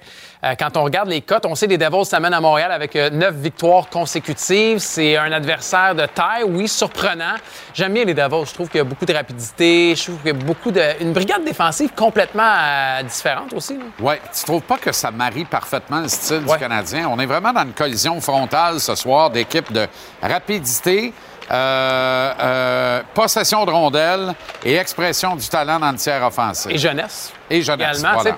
On dirait que ça va avec le, ce qui précède. Oh, J'ai pris le Canadien à plus 1,5. Euh, était un peu plus haute ce matin, par contre. 1,54, ça a beaucoup baissé, baissé. Fait que je pense qu'il y a beaucoup de gens qui sont allés là-dessus. Mais regarde les Ouais. cotes. Si on regarde le Canadien négligé, sinon, j'adore le potentiel de la cote du Canadien de Montréal ce soir parce que 9 victoires, c'est Ben beaucoup oui. pour les Devils. Ils Ben sont oui. sur la route. 2,50 pour le Canadien de Montréal. C'est une cote rêvée. Il y a le, le côté audacieux à 2,50, sinon le côté un peu plus euh, téméraire à 1,54. Mais euh, les Devils à 1,55, je trouve que ça vaut pas la peine. Effectivement, je suis totalement d'accord avec toi, même que ça risque d'être de l'argent gaspillé. Non, mais c'est vrai. Non, non, mais allez fouiller. Sinon, comme je vous dis, il y a des Ah paris euh, de joueurs ou autres, euh, buteurs à tout moment pour un Suzuki, buteurs à tout moment pour Caulfield, des tirs au but. Il y a un beau buffet. Canucks Sabre, est-ce que ce sera le dernier match de Bruce Boudreau? Je pense pas. Tu penses? Je, Il y a du ça, bruit. Il y a du bruit. On entend des noms même maintenant. Euh, là. On absolument. entend beaucoup de noms. Absolument. Euh, je pense qu'il va se marquer beaucoup de buts. Je pense qu'il va encore se marquer beaucoup de buts. Euh, on a vu un magnifique but de, de JT Miller ici. On, on a de la misère défensivement chez les Canucks de Vancouver. On a de la misère devant le filet avec Thatcher Demko aussi. Et pour les sabres, on est capable de donner des buts également. On est capable de rater devant le filet aussi. Puis on a des armes de part et d'autre offensivement. Fait que je pense que le plus de 6,5 buts, euh, ça, ça a beaucoup d'allure ce soir, surtout pour la cote de 1,80. Flyers, Blue Jackets. Flyers Blue Jackets, euh, ça, je- tu vois, j'y vais pour le négliger ce soir. J'ai beaucoup aimé hier. Je- hier, j'avais regardé deux négligés. J'ai regardé les Kings de Los Angeles. Finalement, ils ont perdu contre les Flames de Calgary. La cote était bonne. Et également les, les Blues de Saint-Louis hier contre l'Avalanche. Finalement, c'est rentré aussi. Je vais avec les Flyers ce soir. Il manque beaucoup de morceaux à Columbus, hein, tu le sais. Werenski est blessé. Boquist est blessé. Voracek est blessé. Patrick Liney, 3-4 semaines aussi. Je sais qu'il y a beaucoup de blessures chez les Flyers, puis ils vont pas bien. Mais ce soir, Owen Tippett, Konechny et Kevin Hayes, c'est le trio que je surveille et je prends les Flyers. Joueur le plus utile à son équipe dans la NFL. Ouais, c'est la mi-saison. Ouais, On s'amuse ouais, un absolument. petit peu. Puis ça a beaucoup bougé suite au week-end. Euh, Jalen Hurts a baissé. oui, un peu, et, et c'est rendu. C'est surtout Josh Allen, qui était lui au sommet depuis le début de la saison. Et regardez, Josh Allen est maintenant rendu à six fois la mise. C'est Pat Mahomes qui est là à 2,20. Euh, tu vois, il y a deux semaines, je regardais et c'est Pat Mahomes qui m'intéressait, qui était à 5,5. Alors, ça a beaucoup bougé. Mais sinon, Tua, on a à entendu. 5, ça m'intéresse Ouais, beaucoup parce que quand ils jouent, les Dolphins ne perdent pas. Avec toute l'histoire qui s'est produite, il me semble que le film, la NFL aime ça quand le film finit bien, puis le film finirait bien si Tua était le joueur par excellence de la saison. Et je le rappelle, 14 des 15 derniers titres, c'est des quarts arrière. Ouais. Gagnant de la division Est de l'américaine. Oh là là, mais non dans le chapeau. Pas les quatre, mais maison au moins trois. C'est très serré et la raison pour laquelle j'ai sorti cette euh, catégorie, c'est parce que je trouve que la cote des Do- Dolphins est magnifique. Euh, je comprends, puis je suis d'accord, je pense que les Bills vont être capables de revenir, mais à 3,40 pour la cote des Dauphins, qui ont le calendrier le plus favorable de la division en plus jusqu'à la fin de la saison, ça pourrait être un super pick. Va au miseaujeu.com, trouve l'éventail de tous les paris grâce à Mise au jeu Plus. Tu peux parier dans le cours des matchs, faire des paris uniques. Ne rate pas Gage-tu tous les lundis, mardis et vendredis ici en capsule et le vendredi soir en hebdomadaire, fin de soirée. Bonne fin de semaine de sport Gonzo. À dans trois jours. Yes, à vendredi. Ce segment vous est présenté par Mise au jeu plus. Parie sur un seul événement. Partage la victoire. L'équipe l'heure dans la Ligue nationale, les Devils du New Jersey. Neuf victoires en ligne. 1, 2, 3, 4, 5, 6, 7, 8, 9. Ils vont pour une dixième ce soir au Temple contre le Canadien qui n'est pas en reste avec trois victoires de suite. La règle de trois s'applique donc pour ce match. D'abord, Marc-André Perrault qui se fait congratuler là, et offrir des nuits de noces à gauche et à droite dans le Centre Bell. On me rapporte ça, mes espions là-bas, c'est formidable. C'est extraordinaire. Principaux changements dans l'alignement de Martin Saint-Louis ce soir, Mapper. Ben, Armia et Drouin qui ne sont pas là. Euh, L'excellent Renaud Lavoie, qu'on peut aussi qualifier d'ami, nous a dit que Kent a dit que ça allait pas être trop trop long dans le cas d'Armia. Euh, plus de points d'interrogation pour Jonathan Drouin. Donc, euh, évidemment, Slavkowski qui revient de sa suspension. D'ailleurs, mon ami qui était ici, qui m'offrait les bons vœux, euh, nous dit que c'est lui qui est à la base de ce choix de repêchage de Slavkowski du Canadien. À suivre, à enquêter du moins. Ah bon? Sinon, ben, la Petzette qui va jouer un troisième match cette saison. Je vais passer rapidement sur le Canadien parce que côté Devils, c'est assez intéressant. Imagine-toi donc que je peux ajouter à mon CV faire sourire Lindy Ruff. Ouais, c'est pas fait, ça. Euh, non, non, confirmé, c'est fait. Euh, écoute, je vais prendre mes notes Bravo. parce que c'est assez incroyable. Là, je t'amène le 15 octobre. Les euh, Devils du New Jersey à la maison sont en voie de subir une deuxième défaite de suite seulement. Écoute ce, ce que scande la foule à Lindy Ruff.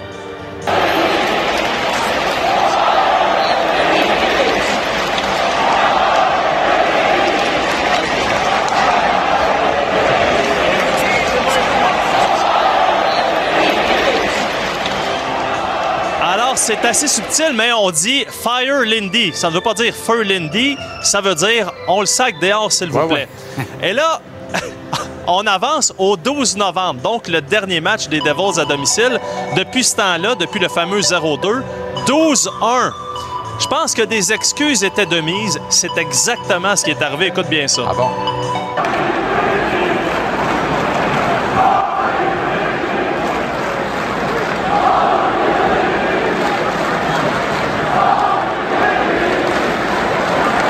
Si t'as déjà pu entendre, j'ai jamais entendu ça, alors Fire Lindy et Sorry Lindy. On s'excuse, mon ami.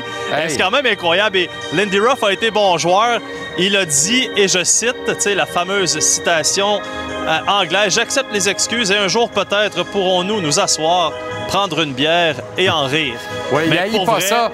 Il assez haït pas ça pour avoir croisé Lindy Ruff à quelques reprises, prenant justement une petite bière à Buffalo, euh, dans où il a œuvré pendant de nombreuses années. Formidable, Lindy Ruff, le Hulk Hogan sans stéroïdes, le Jim Corcoran de la Ligue nationale de hockey. Et il a 7 vies, 9 vies, 14 vies. Écoute, il est coach depuis qu'il est plus joueur actif. Et la dernière fois qu'il l'a été, c'est en 22e. 1993. Pas de bon sens. 22e saison, n'a pas manqué une année, parfois comme assistant, mais comme entraîneur-chef, c'est sa 22e saison. 10 fois participé aux séries. Il y a eu une finale en 99 avec Buffalo. 10 fois a été exclu des séries. C'est quand même incroyable que ce gars-là continue à faire sa place dans la Ligue nationale alors que la mode est aux jeunes entraîneurs très motivateurs, un peu comme Martin Saint-Louis. Et c'est là que euh, je t'amène au sourire de Lindy Ruff parce que je lui ai parlé de euh, son évolution depuis ses débuts comme entraîneur-chef. Écoute la séquence. euh, OK. Quand je dis que c'est un pince sans rire, un bonhomme sympathique, là, vous allez tout comprendre. I have a lot of fun with these guys, but at the same time, uh, there's times when you got to be hard on, but at the same time, you got to be fair. So, you know, uh, daily touches, just trying to get to players, talk to them, uh, understand where they're at, uh, and probably at the end be a good listener. Is it, not sure it's the right wording, but uh, you softened a little bit? I mean, Um, was not the right word. I, I, it's probably a fair word.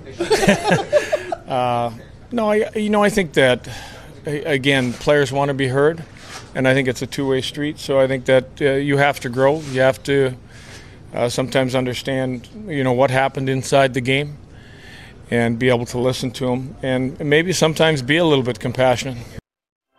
Un coach du passé, un coach du présent s'affrontent ce soir avec deux styles qui se marient à merveille. Collision frontale Devils canadien. On rate rien de ça. Grâce à toi, Mapper. Merci infiniment. Bonne soirée. Bon match.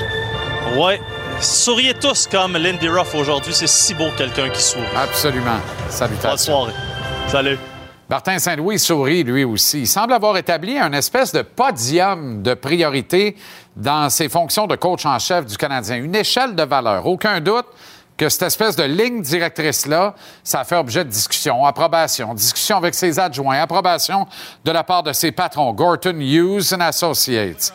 Cette échelle de valeur et de priorité semble être la base de ce qui veut conduire à l'établissement d'une culture d'organisation, d'une identité que Martin Saint-Louis lui-même prône depuis son entrée en fonction.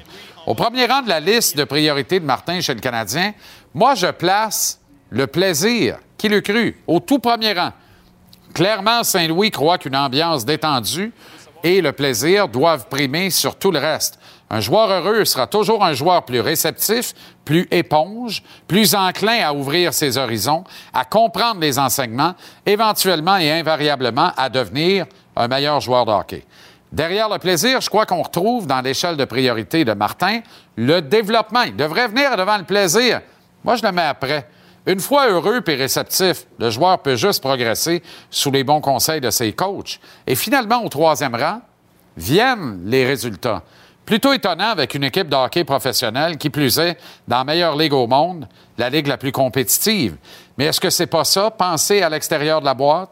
Est-ce que c'est pas ça, défier les conventions? C'est rafraîchissant puis ça fait du bien. Mais rien de ça ne serait possible sans la gestion permissive de Kent Hughes. Il a fallu que le directeur général approuve, voire aide son coach en chef à élaborer sa liste de Il a aussi fallu que Jeff Gorton, le plus haut placé du groupe, endosse le plan de Kent Hughes et de Martin Saint-Louis. Il a surtout fallu une approbation de celui qui paye et signe les chèques à la fin de la journée, à the end of the day, Jeff Molson, qui est au sommet de la pyramide de pouvoir de l'organisation. La gestion permissive de Molson donne actuellement des résultats renversants, des résultats excitants. Un intérêt renouvelé envers l'équipe, une demande accrue des billets pour les matchs, des résultats d'écoute formidables à la télévision. Bref, le climat détendu de Martin Saint-Louis, celui qui met l'accent sur le plaisir, entraîne jusqu'ici un développement à vitesse grand V des jeunes espoirs de l'organisation qui semblent tous en chemin vers un dépassement de ce que les recruteurs voyaient en eux lors de leur sélection. Jordan Harris étant probablement le plus bel exemple de tout le groupe, choisi 71e au total en troisième ronde, m'a vous le rappeler très, très souvent. Puis finalement, ben, le Canadien offre des résultats au-delà de toute attente à ses partisans depuis le début de la saison. Montréal, qui est dans le match à tous les soirs, ne se fait jamais sortir de la glace, compétitionne, est dur à jouer contre, attaque sans relâche, sans vergogne, sans gêne. Montréal donne le show. Pourquoi? Parce que tout le monde, il est heureux. Le club est dans le plaisir. L'addition des priorités 1 et 2, soit le plaisir et le développement, ça peut pas faire passer à côté de la troisième priorité, qui sont les résultats. C'est fou pareil, hein? Le résultat qui est au cœur des priorités de toutes les équipes de la Ligue nationale, ça va de soi, c'est la Ligue nationale, pas ici sous Martin Saint-Louis. Pourtant, la conclusion s'impose d'emblée et s'offre avec plus de garanties que lorsqu'un club veut gagner à tout prix. Il se passe quelque chose qui tient du jamais vu à Montréal. C'est hautement rafraîchissant qu'on apporte les.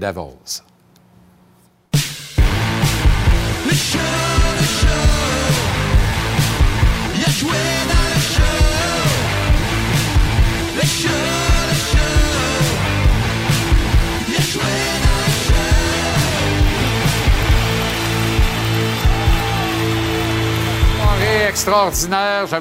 Hey! Une chance que t'es resté habillé. Oh, c'est- Il est pas content. Hein? Oh. Qui ça? Dave, t'en as eu aussi? Oh, du chanceux.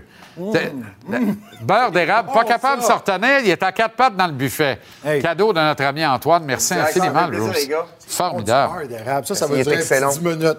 Ça, Ah, tu commences avec le couteau, tu finis avec la cuillère. Exactement. Ça, ça vient de ta cabane. Yes, Wow. ça a été fait aujourd'hui, ça. On fait des, on fait des. Avec amour en plus. de Ça a été fait aujourd'hui. Aujourd'hui, tout frais. Quoi? Ouais! Mais non. Mais oui, on fait ça. On fait même la livraison jusqu'à Montréal. Excuse-moi, là, mais ça va faire. là. Ah ouais, vas-y. Ben là, écoute bien, là, rendu là. J'ai goût d'y aller une deuxième fois? Vas-y donc, Antoine. Kim, on fait, on fait-tu Hey, une expérience culinaire? hey, On devrait appeler. Ricardo. Hey, parle-nous du Canadien. J'aime ça. Oui, Antoine, entretiens-nous. On va, on va J'ai hâte de voir la game d'asseoir. Oui, Tu nous euh, autres aussi. Beaucoup de surprises. Surtout avec ça, là. Ouais, ça va être bon. sûr. Beaucoup de surprises. Je pense que le Canadien, au début de saison, on s'attendait pas à ça. Puis ce que je suis excité de voir ce soir, c'est une équipe qui a soif d'être dans la course pour les séries éliminatoires. Puis on approche de la date où tu as vraiment une idée de qu'est-ce qui va se passer le reste de la saison. Puis on est en plein dedans en ce moment. Le Canadien qui pourrait gagner un quatrième match de suite ce soir. Les Devils un dixième, par contre. Deux clubs red hot, c'était écœurant. là. Deux, hey, on a, si, non, mais quand tu regardes le calendrier en début de saison, puis tu te dis un, un- un mardi soir, les Devils et le Canadien, ça va être excitant. Non, mais qui non, mais, cru? non, mais, mais Non, ça l'est c'est vrai. Puis, puis sais-tu, Antoine, tu as tellement raison de dire, on commence à prendre le Canadien au sérieux. Puis là, c'est ce soir, les Devils ne peuvent, pas prendre- peuvent- pas prendre personne à la légère. Mais euh, c'est quand qu'on commence à se dire, OK, peut-être que participer aux séries, c'est possible. Peut-être qu'on va avoir des choix à faire demain. Non, mais. Non, absolument. Parce que là, le, la le- le plan, participation- il était facile. C'est clair. Puis une participation en série, c'est excitant pour tes, des jeunes joueurs. Tu veux pas que tes jeunes joueurs ils grandissent dans un univers où tu finis dernier, tu sais. Suzuki, Exact. Caulfield, ça leur donnerait rien d'apprendre. Culture de tu sais. perdant, ça Culture sert à de, de schnout. Ouais. Puis, euh, tu sais, mais c'est ça pareil. Puis, Et pourtant- à l'inverse, s'ils gagnent, puis ils sont, mais du moins qu'ils s'ils font pas les séries, mais qu'ils poussent, qu'ils sont dans la course jusqu'à la fin, ça, c'est positif. Là, Kent Hughes, aujourd'hui, a comme pas crevé le ballon, mais tu sais, il a dit euh, les nerfs. Donc, 15 matchs à disputer. Puis nous, on ne dérogera pas du plan. Autrement dit, Edmondson dans la vitrine. euh, tout le monde est dans la vitrine en vue de la date limite des transactions du 3 mars prochain. Moi, j'ai hâte de voir ça. Le 4 janvier, on va se lever. On va être euh, les pieds sur le pouf en vacances. Euh, mais on va se lever, puis le Canadien va compléter 23 matchs entre ce soir et le 3 janvier. 15 des 23 matchs sont sur la route, les gars. 8 seulement à domicile.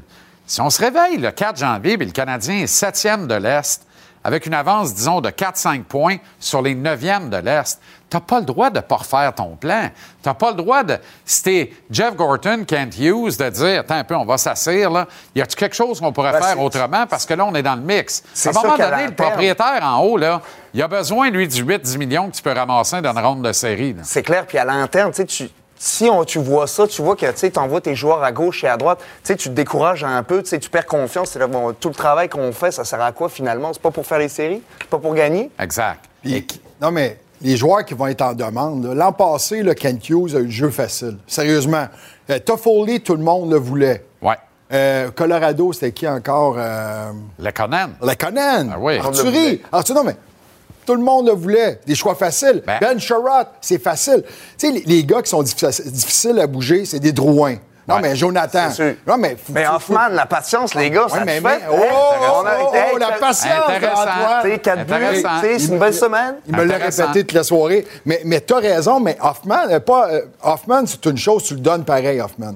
Non, mais. Ben, il y a une Ça, autre ça, capable, parce que lui, il a une autre année de contrat. Le problème d'Hoffman et Edmondson, c'est qu'il y a une autre année de contrat l'an prochain. Mais ces deux gars, tu Edmondson a gagné la Coupe Stanley, son jeu est stable. Ça se peut qu'un club dise, hey, moi, là, je le veux vraiment, m'a payé l'autre année de contrat, il n'y a pas de problème. Monahan, non, mais. Monahan, Sean Monahan dans un mois. Sean Monahan dans un mois, qu'est-ce que tu Ah fais oui. avec? Tu sais, c'est ton meilleur. Non, mais le centre le plus responsable au cercle de mise en jeu, celui, Ouais. celui qui a le Celui plus qui a de plus succès. d'expérience aussi. Mais, Ouais. OK, tu te bats pour une place en série. Tu dans un mois, là. Période des fêtes. Puis là, tu as, une offre pour Sean Monahan. Il t'a rien coûté, puis on t'a même payé pour que tu le prennes. Mais voilà tu parles pourquoi- du message à l'interne. Ouais. Voilà pourquoi, au retour des fêtes, maximum, puis ça pourrait être avant ça, Kirby Doc va retourner au centre, les gars. Des- C'est plate, là. On le voit tout de suite, là. Ça va nous faire suer tout le monde. peux-tu vraiment Mais faire ça? faut qu'il vide la question. Moi, si je suis l'organisation, là, je veux voir, après avoir engraissé ta fiche, après avoir très bien joué pendant 10, 15, 20 matchs sur le premier trio à l'aile, à te remettre au centre, voir comment tu vas te comporter, comment tu vas... Moi, je continue de penser que c'est pas la solution. Mais l'organisation, avant de prendre une décision sur Monahan, parce qu'il y a des affaires que tu sais pas ou que tu veux pas savoir ou que tu n'as pas le droit de savoir. Pierre-Luc Dubois, l'été prochain, disponible pour une transaction. S'il dit aux Jets, moi, je signe une autre année puis je suis libre comme l'air, les boys. Les Jets, s'ils ne l'échangent pas, excuse-moi, mais c'est de l'imbécilité. Je pense pas qu'ils sont imbéciles, donc ils pourraient être disponibles pour une transaction. Ils viendraient ici en canoë-kayak. Ils restent en face du Centre Bell à l'été longue.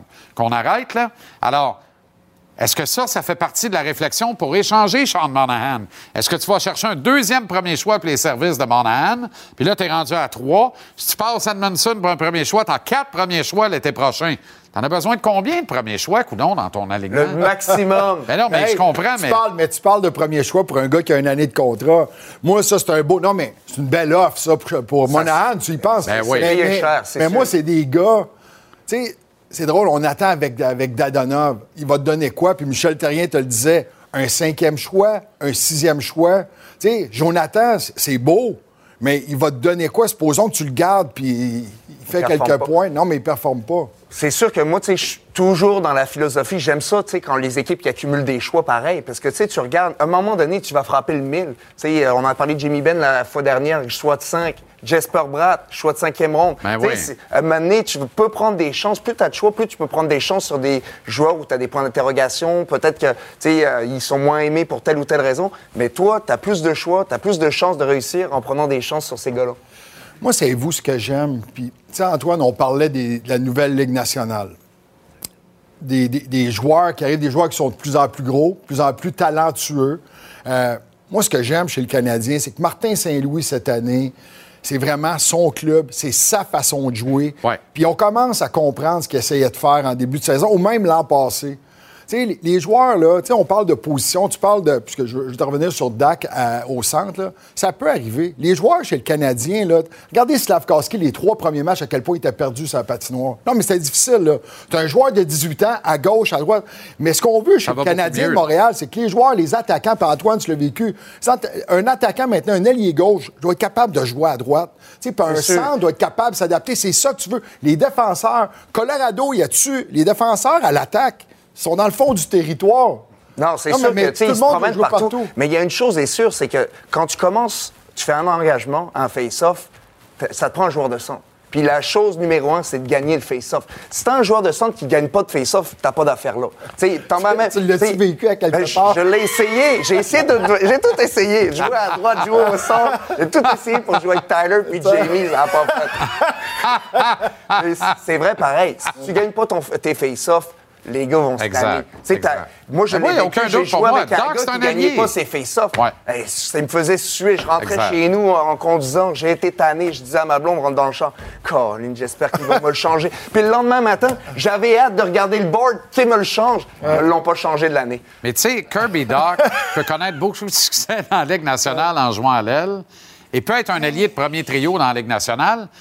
Et si c'est un centre, je le vois pas en haut d'un troisième trio. Le choix est facile à faire en deux. Si t'es l'agent de Kirby Doc ce soir, là, tu sais, Ça fonctionne. Ça Continue. fonctionne. Touche Mais- pas à mais- ça. Exact. Tu vas être multimillionnaire, tu, vends- tu vas vendre des hamburgers chez McDo avant longtemps. Ça va bien aller. Ça va bien aller. Mais, Ah, tu parles, mais tu parles de Kirby là. C'est-tu le dernier problème présentement? de Ça va bien, Ah, ça va sérieux? bien. C'est clair. Hey, Hein? Puis c'est un club qui en a gagné neuf en ligne ce soir contre nous. grave. Avec qui à gauche Tout du premier possible. trio? C'est un petit trivia en finissant. C'est incroyable. là. L'increvable Tuna Tatar. Oh! Ça, en parler Il faut le faire en joie le vert, là. faut être patient, encore une fois, des fois. Ben non, mais Tu sais, faut si être ça, patient. non, mais si ça fonctionne pas à des endroits, ça veut pas dire que ça ira, ça fonctionnera pas ailleurs. C'est du bon sucre hein, qu'il y a là-dedans, Ça, ça va te garder tout- de- debout toute la nuit. J'adore ça. Merci infiniment.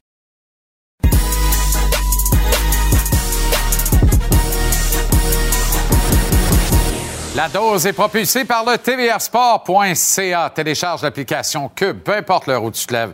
Tu as des commentaires, des opinions, des entrevues pertinentes et tous les résultats du jour livrés par cet homme, Jean-Philippe Bertrand, qui nous apporte un allongé euh, ce soir, euh, JP, au sujet de Nick Suzuki, une comparaison, disons, enviable.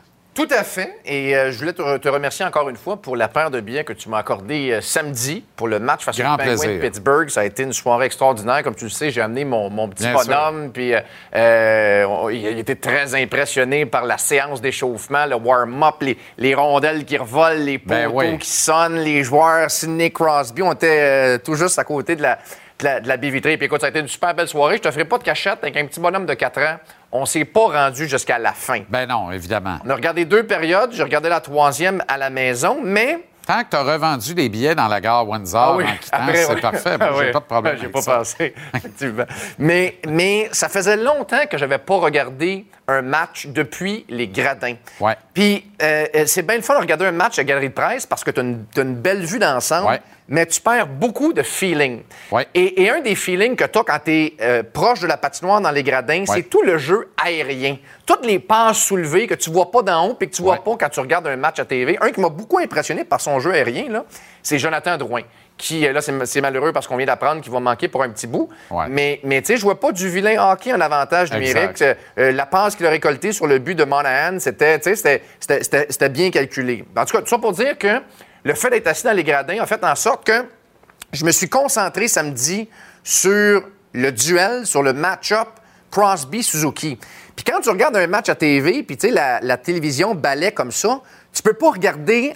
Euh, tu sais, moi, je, je focusais sur Crosby, sur Crosby ou sur Suzuki, là, puis je le suivais tout au long de la présence. Et les deux ont été jumelés euh, l'un à l'autre pendant les- à peu près les 22 minutes qu'ils ont joué euh, respectivement. Et là, je suis pas en train de comparer Suzuki à Crosby. Je suis pas en train de dire que Suzuki va avoir la carrière de Crosby. Je ne fais pas un gros parallèle, mais je peux te dire que samedi soir, il a été bien meilleur que Sidney Crosby. Ouais. Ce qui, selon moi, est quand même euh, euh, symbolique et important. Absolument. Parce que je comprends que Crosby n'est peut-être plus le joueur qu'il a jadis été. Je comprends qu'il jouait la veille face aux sénateurs à Ottawa, qui avait euh, les, les jambes peut-être un peu lourdes. Mais je regarde les statistiques. À Toronto, la veille. À ouais. Toronto, pardon. Mais, mais tu sais, et Crosby produit toujours contre le Canadien, pas en deux matchs cette année. Pas en deux matchs cette année. Regarde juste euh, les, les tirs au but, gars, 4 contre 1, les points. Bon, là, ça, c'est évident. Différentiel. Je sais que les, les spécialistes du- des statistiques avancées n'accordent plus beaucoup d'importance au plus et moins. Mais moi, c'est encore une statistique qui me, qui me parle. Le temps de jeu, c'est très similaire. Écoute, le seul chapitre où Nick Suzuki a à s'améliorer, c'est pas juste contre Crosby puis les Pingouins, là, c'est dans le cercle Ouais. des, des mises au jeu. Et, pour moi, le fait qu'il soit capable de, matcher, même de- de- d'excéder un des meilleurs joueurs, en fait, le meilleur joueur de sa génération, ça veut dire beaucoup. Et il faut que les gens se rendent compte le joyau qu'on a sous la main à l'heure où on se parle, qui n'a que 23 ans et qui se compare à l'élite à sa position. Petit tableau sur les joueurs de centre. Puis là, oublions McDavid, là, parce que lui il est sur une autre galaxie, là, si on s'entend. Là. À la limite, Dreisaitl aussi. Mais tu sais, il est pas loin de Nathan McKinnon. Là, Deuxième meilleur buteur, soit dit en passant, de- avec ben, 10. Tout, tout à fait. Alors, moi, ça me fait dire que, que le- ce, que ce que les recruteurs appellent le upside, la projection Mhm. à 25, 26, 27 ans, va être absolument extraordinaire. Et moi, je pense qu'au bout du chemin, euh, on ne comparera pas Suzuki à Crosby, mais peut-être beaucoup plus à un Patrice Bergeron. C'est ce que je pense Ben, aussi de plus ben, en moi, plus. je pense que ça s'en va, ça s'en va vers ça euh, à 200 000 à l'heure et sa courbe de progression est, est tellement, mais tellement plus rapide que je l'avais anticipé. J'ai été tellement impressionné de le suivre là, pendant deux périodes dans ses moindres faits et gestes, à part quand j'avais à gérer Youpi puis le, popcorn, là, mais... euh, 13e choix en première ronde à l'encan amateur de 2017. 13e de la première ronde. Si on refaisait cette première ronde aujourd'hui, Je pense qu'il est top 5 dans le, le- le palmarès de tous ceux qui referaient la première ronde de 2017. Il n'y a aucun doute là-dessus. Entièrement Aucun doute. d'accord avec toi. OK, JP, merci. À demain. La dose. À demain.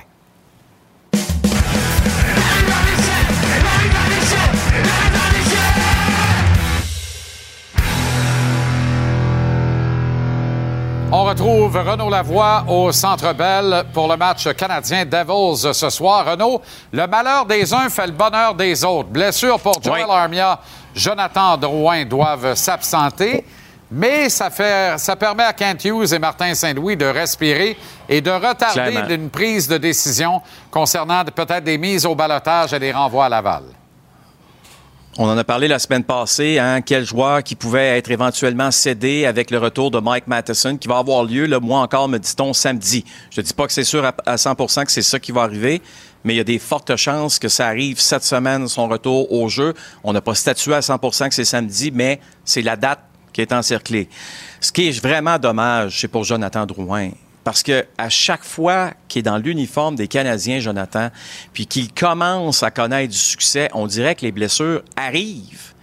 Puis là, moi, ce qu'on me dit, là, ce sera pas une blessure, là, euh, euh, tu sais, euh, va être absent pour le reste de la semaine, là. Ça risque d'être quand même quelques semaines. Mais qu'est-ce que Puis, c'est euh, passé? tu sais, euh, écoute, la, sais, je regarde, je regarde la blessure. Si on, si on la regarde ensemble, je ne sais pas si on, si on l'a, mais tu vas voir que euh, c'est pas arrivé en fin de semaine. Euh, que c'est arrivé il y a quelques jours. C'est arrivé samedi, donc euh, il y a quelques jours seulement. Puis regarde là. Il été capable de jouer par la suite. Euh, mais écoute, je pense que dans son cas, euh, j'imagine, je sais pas, je, je spécule, est-ce qu'il a aggravé ce qui s'est passé dans ce match-là? Peut-être.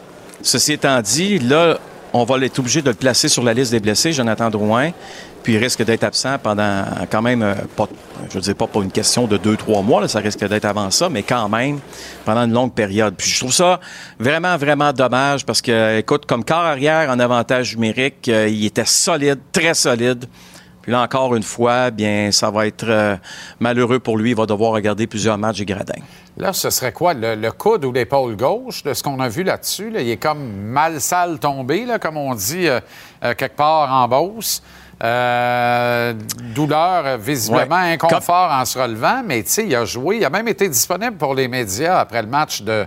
Je sais, fait- fait une- euh, je sais. On a fait une entrevue ensemble samedi. Euh, mais écoute, tu sais comment ça fonctionne. Euh, tu as des joueurs qui jouent avec la douleur, qui jouent avec des blessures. Puis à un certain moment, bien, ça fonctionne plus. Tu sais, moi, je me rappelle très bien Patrice Brisebois euh, qui reçoit un lancer sur euh, le pied, joue trois, quatre matchs de suite sur son pied. Euh, puis après ça, on fait des, des examens de radio, puis on dit Wow, c'est parce que tu as une fracture. David Savard, l'an dernier, même chose. David Savard qui se fracture le pied à Boston, joue un 3-4 matchs sur son pied. Première chose qu'on sait, c'est qu'il doit, s'absenter pendant une très longue période. Alors, c'est pas la faute de David Savard, comme c'est pas plus la faute de Patrice Brisebois, comme c'est pas plus la faute de, Jonathan Drouin. Ce sont des choses qui arrivent dans le sport professionnel. Au hockey, tout le monde le sait. Mais euh, visiblement, on a pris la décision que Jonathan, là, présentement, ne, ne pouvait plus jouer avec, euh, évidemment, la blessure qu'il a. Hmm.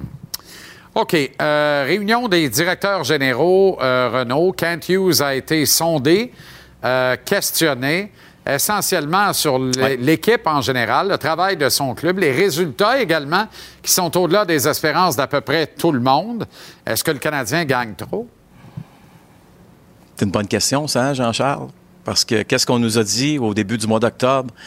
Kent Hughes s'est présenté devant nous en disant cette saison, la réalité pour nous, c'est que la priorité, c'est le développement. C'est encore ça en passant. Hein? C'est encore le développement. Mais parce que la preuve, c'est que les jeunes produisent bien et se développent bien dans la Ligue nationale de hockey. OK? Euh, puis, présentement, force d'admettre que c'est une équipe qui connaît plus de succès qu'on pensait. Alors, j'ai posé la question à Kent Hughes, qui lui-même nous avait dit Ouais, j'ai déjà entendu cette phrase-là là, dernièrement, qu'on gagne trop. Alors, je lui ai posé Kent, est-ce que vous gagnez trop? Comme j'ai dit, on est au mois de novembre. Euh, si on continue à gagner, ça veut dire on ne gagnera pas sans que les jeunes continuent à développer parce qu'il y en a beaucoup qui jouent présentement euh, à chaque soir. Euh, je vois pas un changement dans ça non plus, à part du fait qu'il y a une jeune qui, qui euh, commencent à. que leur jeu, comment qu'on dit, ba- base, descend. Alors, je pense que c'est toujours bon pour eux de, de jouer des matchs. Une partie de l'apprentissage pour un jeune joueur aussi, c'est de jouer des matchs difficiles. Euh, important. Les ententes sont quand même un peu euh, différentes. La force est de l'admettre. Et euh, il y a des joueurs qui dopent la performance du Canadien, les défenseurs notamment. Ben oui. C'est certain qu'il n'y a aucun gars dans l'organisation qui peut se péter les bretelles ce soir en disant Nous, on savait que Goulet serait bon de même tout de suite, puis qu'Harris serait bon de même tout de suite. Nous, on savait que Jack Hay allait revirer dans ses shorts Zach Cashin. C'est tout des- de l'inattendu, c'est toutes des affaires qui, qui écrivent l'histoire au fur et à mesure sous nos yeux. On regarde ça aller, puis on se dit. Excuse-moi, là. Goulet, as-tu 28 ans, lui, ou je rêve? Harris, as-tu 26 ans? Jack Hay, as-tu 29, puis une lettre sur le chandail? C'est quoi cette affaire-là? Mais là, un moment donné, quand Martin dit la game va te parler, là, la, la game, elle ne lui parle pas, là. Elle lui crie par la tête actuellement. là. C'est intéressant. là. Il n'y a, y a- y a pas de doute là-dessus. Puis, tu sais, la beauté de tout ça, là, c'est que les Canadiens cognent à la porte d'une place en série. Kent Hughes, qu'est-ce qu'il vient de dire? Oui, mais Renault, on est au mois de novembre. Là, on va se calmer les ardeurs. Mais, mais on sait comment ça fonctionne. Là. Continue de gagner, continue de gagner, continue de gagner. Puis on va se retrouver à quelque part au mois de février. Hey, Kent, tu vas-tu être tenté d'améliorer l'équipe? Est-ce qu'il faut échanger notre choix de première ronde? Est-ce qu'on échange un de nos jeunes, peut-être qui est dans la ligne américaine? Est-ce que ton plan change, Kent? On va écouter la réponse. OK. J'aime toujours euh, rester flexible au niveau des décisions, puis prendre des décisions qu'on est rendu au point où on devrait prendre ces, décisions. Euh, Est-ce que j'envisionne d'échanger euh, la future pour améliorer l'équipe? Faudra, faudra qu'on pas juste euh, comme au, si on est au huitième rang, si on est en- si on se bat pour un wild card, puis on parle d'échanger des choix de première ronde pour écoute, on prendra la décision rendue là, mais je serai surpris. Ouais, ça, ce bout-là, là, moi, ça me laisse perplexe, celle-là. Parce que là, des choix de première ronde, t'en as deux actuellement. Et logiquement, Ouais. c'est vrai que tu n'en auras pas plus que deux en principe si tu es acheteur plutôt que vendeur. Mais tu sais, si t'es vend- Moi, j'aimerais emmagasiner des choix de première ronde. Moi, je pense que le Canadien, peu importe ce qui va arriver, là, déroge pas de ton plan. Reste dans le mix le plus tard possible. Emmagasine des choix de première ronde. Arrive au repêchage avec des as partout dans ton jeu, des mains pleines. Mets-moi ça sur la table. Va chercher des as 7. Puis le plan, là, ça vous quoi, là? Il est dans la déchiqueteuse. On vient d'écrire un nouveau. Puis regardez-nous bien aller en 23-24 parce que notre objectif, c'est de participer aux séries. Oui, mais écoute, je sais comment on est à Montréal. On est passionné. Il faut que ça reste comme ça, Jean-Charles. Ça ne peut pas changer parce que sinon, euh, on ne fera pas, en tant que partisans ou encore euh, nous, membres des médias, on fera pas notre job si on regarde les Canadiens arriver en série puis on n'est pas passionné par ça Exact. ou encore excité par ça. Mais ça reste que les, les fans vont dire quoi? Si les Canadiens sont en série puis ils ont une chance d'aller loin, ils vont dire Hey, t'en as deux choix de première ronde, Let's échange go. en un. Let's Ou go. échange un jeune qui est dans la Ligue américaine. Fais quelque chose pour aider ce club-là. Puis la pression, là, j'ai hâte de voir, parce que c'est une chose d'en parler au mois de novembre. Au mois de février, ça va être quoi? J'ai hâte de voir ça. Bonne soirée, bon match. À demain, Renaud. Salut, Jean-Charles. La mise en échec vous est présentée par Préfère, le plus vaste choix de vêtements, chaussures et équipements de sécurité. Préfère, équipez les travailleurs d'ici.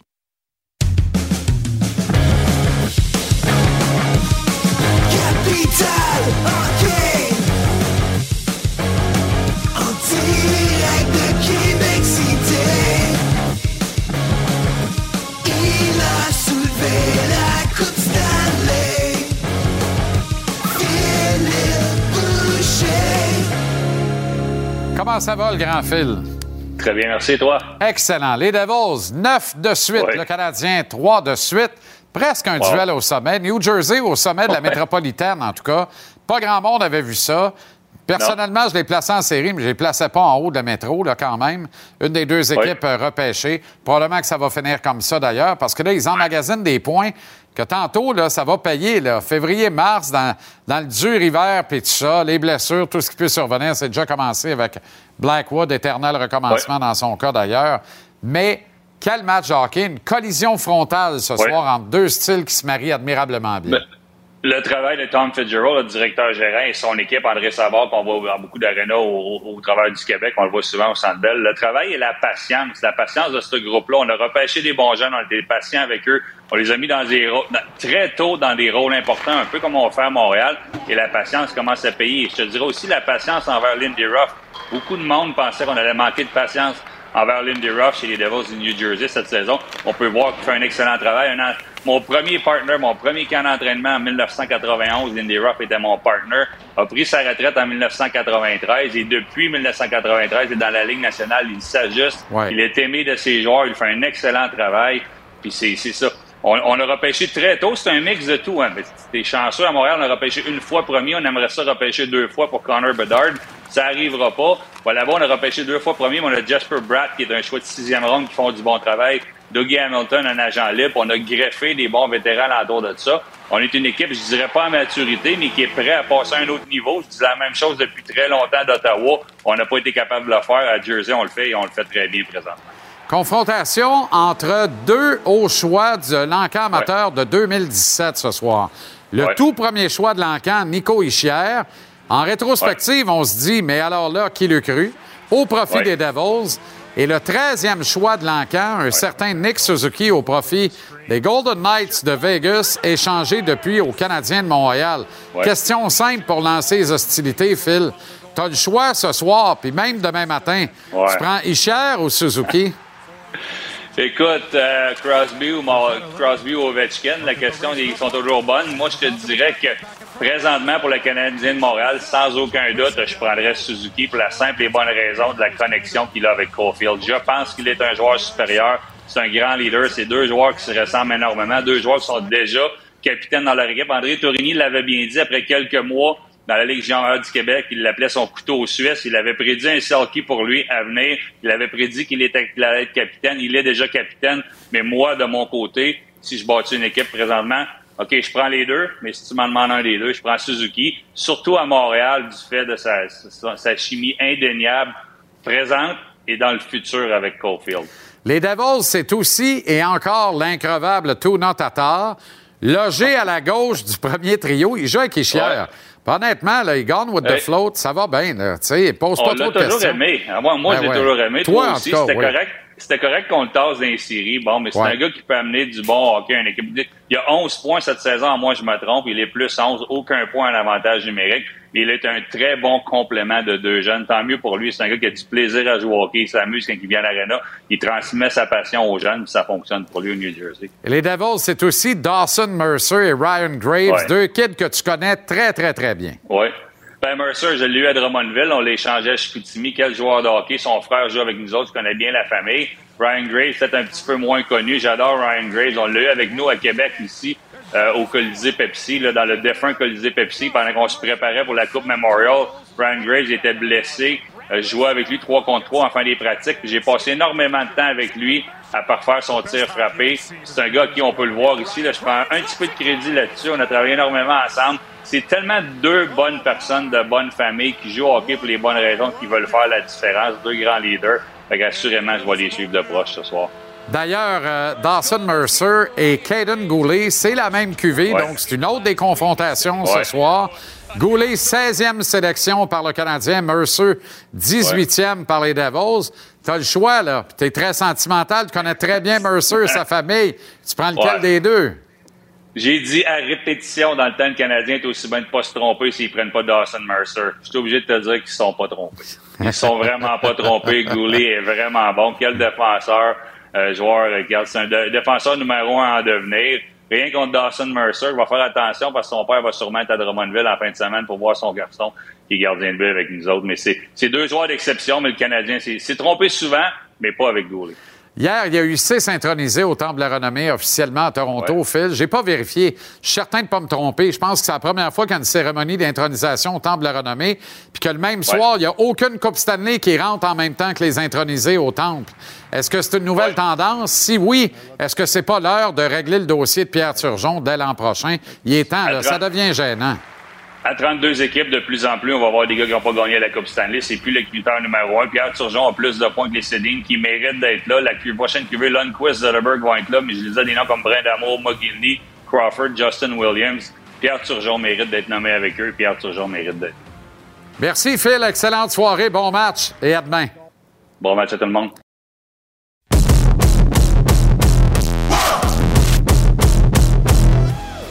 Très heureux de prendre des nouvelles de l'ex-entraîneur-chef du Canadien de Joliette, Québec, Dominique Ducharme. Dom, comment ça va? Ça va bien, Jean-Charles, toi? Très bien. Tu es au Centre des sciences à Montréal parce que c'est le retour après deux ans d'absence, pandémie oblige, la soirée des célébrités. C'est un événement bénéfice au profit du regroupement Partage. Alors, il y a des invités de marque, dont tu es, qui sont là euh, ce soir. Parle-moi de l'importance pour toi de prêter main forte, de redonner. D'abord, d'avoir du temps de le faire. Enfin, dirais-tu, tu te reposes, mais tu prends le temps de redonner comme ça. Ce qui t'honore, Dom. Ouais, non, c'est important. Puis, euh, euh, on a l'occasion de le faire avec euh, ma fondation à Joliette, avec, euh, avec les jeunes. Et puis, on est très bien appuyé par les, par les gens locaux, mais aussi par notre commanditaire Structube. Mais de pouvoir le faire à Montréal, euh, quand on a une demande comme ça, de pouvoir aider de n'importe quelle façon qu'on peut, c'est important. Donc, ça m'a fait plaisir d'accepter l'invitation. Et bravo à cette initiative renouvelée, retrouvée de la soirée des célébrités. Euh, Joël Bouchard, qui est collaborateur régulier à l'émission, s'en vient te rejoindre. C'est un de tes bons chums dans la business du hockey, euh, Joël. Euh, c'est important pour toi de, rattraper un peu le temps perdu. hein. C'est une job de fou, coach du Canadien. On n'a pas le temps. On a de la misère à avoir le temps pour notre blonde, nos enfants, puis tout ça. Alors là, tu peux te permettre de rattraper un paquet de choses. Ah, mieux que ça, Jean-Charles il est même venu me chercher. Donc, euh, Pour vrai? Non, ça fait plaisir. Ah ouais. Euh, c'est euh, un plaisir de le voir. Euh, c'est quelqu'un que on s'est connu avec le Junior de Montréal et puis on a une super bonne relation. On a travaillé un contre l'autre, mais aussi ensemble avec euh, l'équipe Canada Junior. Et puis, euh, c'est vrai, euh, le temps qu'on a aujourd'hui, euh, de passer euh, le- du temps avec la famille, les amis, euh, euh, c'est du rattrapage, mais euh, ça fait plaisir en même temps. C'est la première fois en cinq ans cette année que tu amorces un cycle. Hey, cinq ans, j'en reviens pas. Je me rappelle qu'on se textait, tu étais à Drummondville, après, avant ça à Halifax, puis tout ça. Mais c'est la première année en cinq ans que tu n'amorces pas un cycle dans l'organisation du Canadien. As-tu eu quand même quelque part, fin septembre, début octobre, un petit pincement, Dom? Ouais, non, mais assurément, c'est, quelque chose que, j'aurais aimé faire, de, faire partie de la relance du Canadien. Et puis, euh, je voyais comme un, défi intéressant. Écoute, euh, on sait, là, euh, ils ont décidé de faire un changement. Une nouvelle administration qui rentre veut, mettre les gens et puis changer l'image de l'équipe. Et puis, je fais partie de, ceux qui sont partis. Mais écoute, j'en souhaite bonne chance, mais de mon côté, je regarde en avant, puis j'attends mon prochain défi. Quand tu regardes le succès que remporte l'équipe, qui est un peu au-delà de toutes les attentes depuis le début de la saison, euh, comment tu l'expliques, toi, la progression notamment de Suzuki, Caulfield? Non, mais euh, je crois que euh, en regardant l'aliment en début de saison, on pouvait avoir de la profondeur à l'attaque. Donc, en général, ils ont été quand même à santé en attaque. Et puis, de voir des jeunes qui prennent de plus en plus de place, comme Suzuki, Caulfield, évidemment. Euh, on voit certains joueurs qui, qui se lèvent aussi, qui vont chercher euh, euh, des, des buts importants dans les matchs, des derniers matchs. Je crois que ce qui fait la grosse différence, c'est surtout la tenue des trois jeunes défenseurs, leur maturité. Ça, c'était dur à prédire. Mais aussi, en gros, aussi les gardiens de but. Je pense que ils font un, un travail colossal. Je pense que faut donner crédit à Eric Raymond là-dessus aussi. Euh, les gars font du bon travail, puis il y a du travail en arrière de fait par Eric. Et puis, euh, je suis content pour, euh, pour lui, je suis content pour Jake et Samuel de voir comment ils performent. Dom, tu as, gagné partout où tu es passé. Pas compliqué, là. Chaque fois que tu as été coach en chef, tu as gagné. Pas obligé de dire que tu as même gagné à Montréal parce que tu as amené cette équipe en finale de la Coupe Stanley. As-tu, as-tu une impression d'un rendez-vous raté à ce moment-ci? As-tu l'impression que, que tu n'as pas eu une vraie chance de démontrer ta vraie valeur comme coach en chef dans la meilleure ligue au monde? Ah, c'est sûr que euh, j'aurais aimé y avoir plus de temps. Ça, c'est- c'est c'est officiel. Après, après la finale, euh, on sait ce qui s'est passé. Il y a eu, euh, il y a eu plusieurs choses, non, entre autres le départ de Marc. Et puis, pour un entraîneur, quand celui qui t'engage quitte, qu'il y, a- des nouveaux qui arrivent, c'est jamais une bonne nouvelle. Donc, euh, ça, fait partie, euh, ça fait partie du jeu, ça fait partie de la, business. Mais euh, je suis convaincu qu'un jour, je vais avoir une autre chance. Et puis, je peux vous garantir que je vais la prendre. Puis, mon objectif n'a pas changé. Le, le trophée qu'on a passé proche de gagner, qu'on était à trois victoires, que malheureusement, on n'a pas réussi à aller chercher à l'été 2021. Un jour, euh, mon objectif, c'est, de, le, gagner. Donc, euh, euh, je continue de regarder en avant. Ça fait partie des obstacles qu'on doit passer à travers dans une carrière. Puis j'ai toujours pris ces défis-là et puis continué à avancer. Donc c'est un nouveau pour moi, mais je regarde en avant. Est-ce que tu entretiens toujours de bons rapports avec, entre autres, Marc? Est-ce que vous parlez encore assez régulièrement? Ouais, ben écoute, pas, euh, pas sur une base euh, quotidienne, ou, euh, mais ouais, on reste en contact. C'est quelqu'un avec qui j'ai travaillé. tu sais, le parcours qu'on a eu en 2021 euh, tu sais, avec tout le groupe et incluant l'administration, c'était. Ça soude des liens, c'est certain. Donc, ouais, on reste en contact. Quand tu regardes les, les options qui pourraient s'offrir à toi, Dom, tu as, eu du succès partout, je l'ai dit plus tôt, notamment avec le programme national des U20, Hockey- Équipe Canada Junior. Il y a une refonte complète à Hockey Canada. Est-ce qu'un poste clé dans cette organisation, c'est quelque chose qui pourrait t'intéresser? Écoute, euh, on, on peut jamais dire non à, à- à au moins écouter. Euh, ce que je veux surtout, c'est me retrouver avec euh, des gens qui croient en moi, avec un, un projet, avec un, avec un plan. Et puis, à partir de là, euh, je vais évaluer les, options, puis euh, ce qui se présente. Mais euh, non, je ne ferme pas la porte à rien.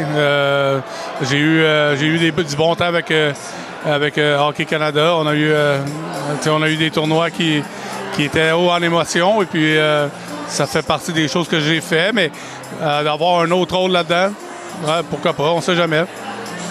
Est-ce que tu as quelques contacts rapidement en terminant? As-tu parlé à des gens? As-tu bon espoir, en fait, que, euh, que là, c'est le fun de prendre du temps et de rattraper avec la famille, les amis, mais de reprendre du service avant longtemps en terminant, Dom, en 30 secondes, même pas? Oui, j'ai eu, euh, eu des contacts, des discussions. Euh, eff- effectivement, j'ai, envie de, retourner euh, derrière un banc, euh, être actif. Euh, mais tu sais, euh, c'est dur de, de- dire, de donner un temps. Euh, ça peut arriver dans les prochains jours, dans les prochaines semaines, comme ça peut arriver cet été. On va, voir comment ça se passe. Et puis, surtout, l'important pour moi, c'est d'être dans une bonne situation. Bravo pour ton implication, bravo pour ta fondation également. On sera là à ton tournoi de golf à Joliette l'été prochain. Bonne soirée des célébrités, Dominique Ducharme. À très bientôt, mon chum.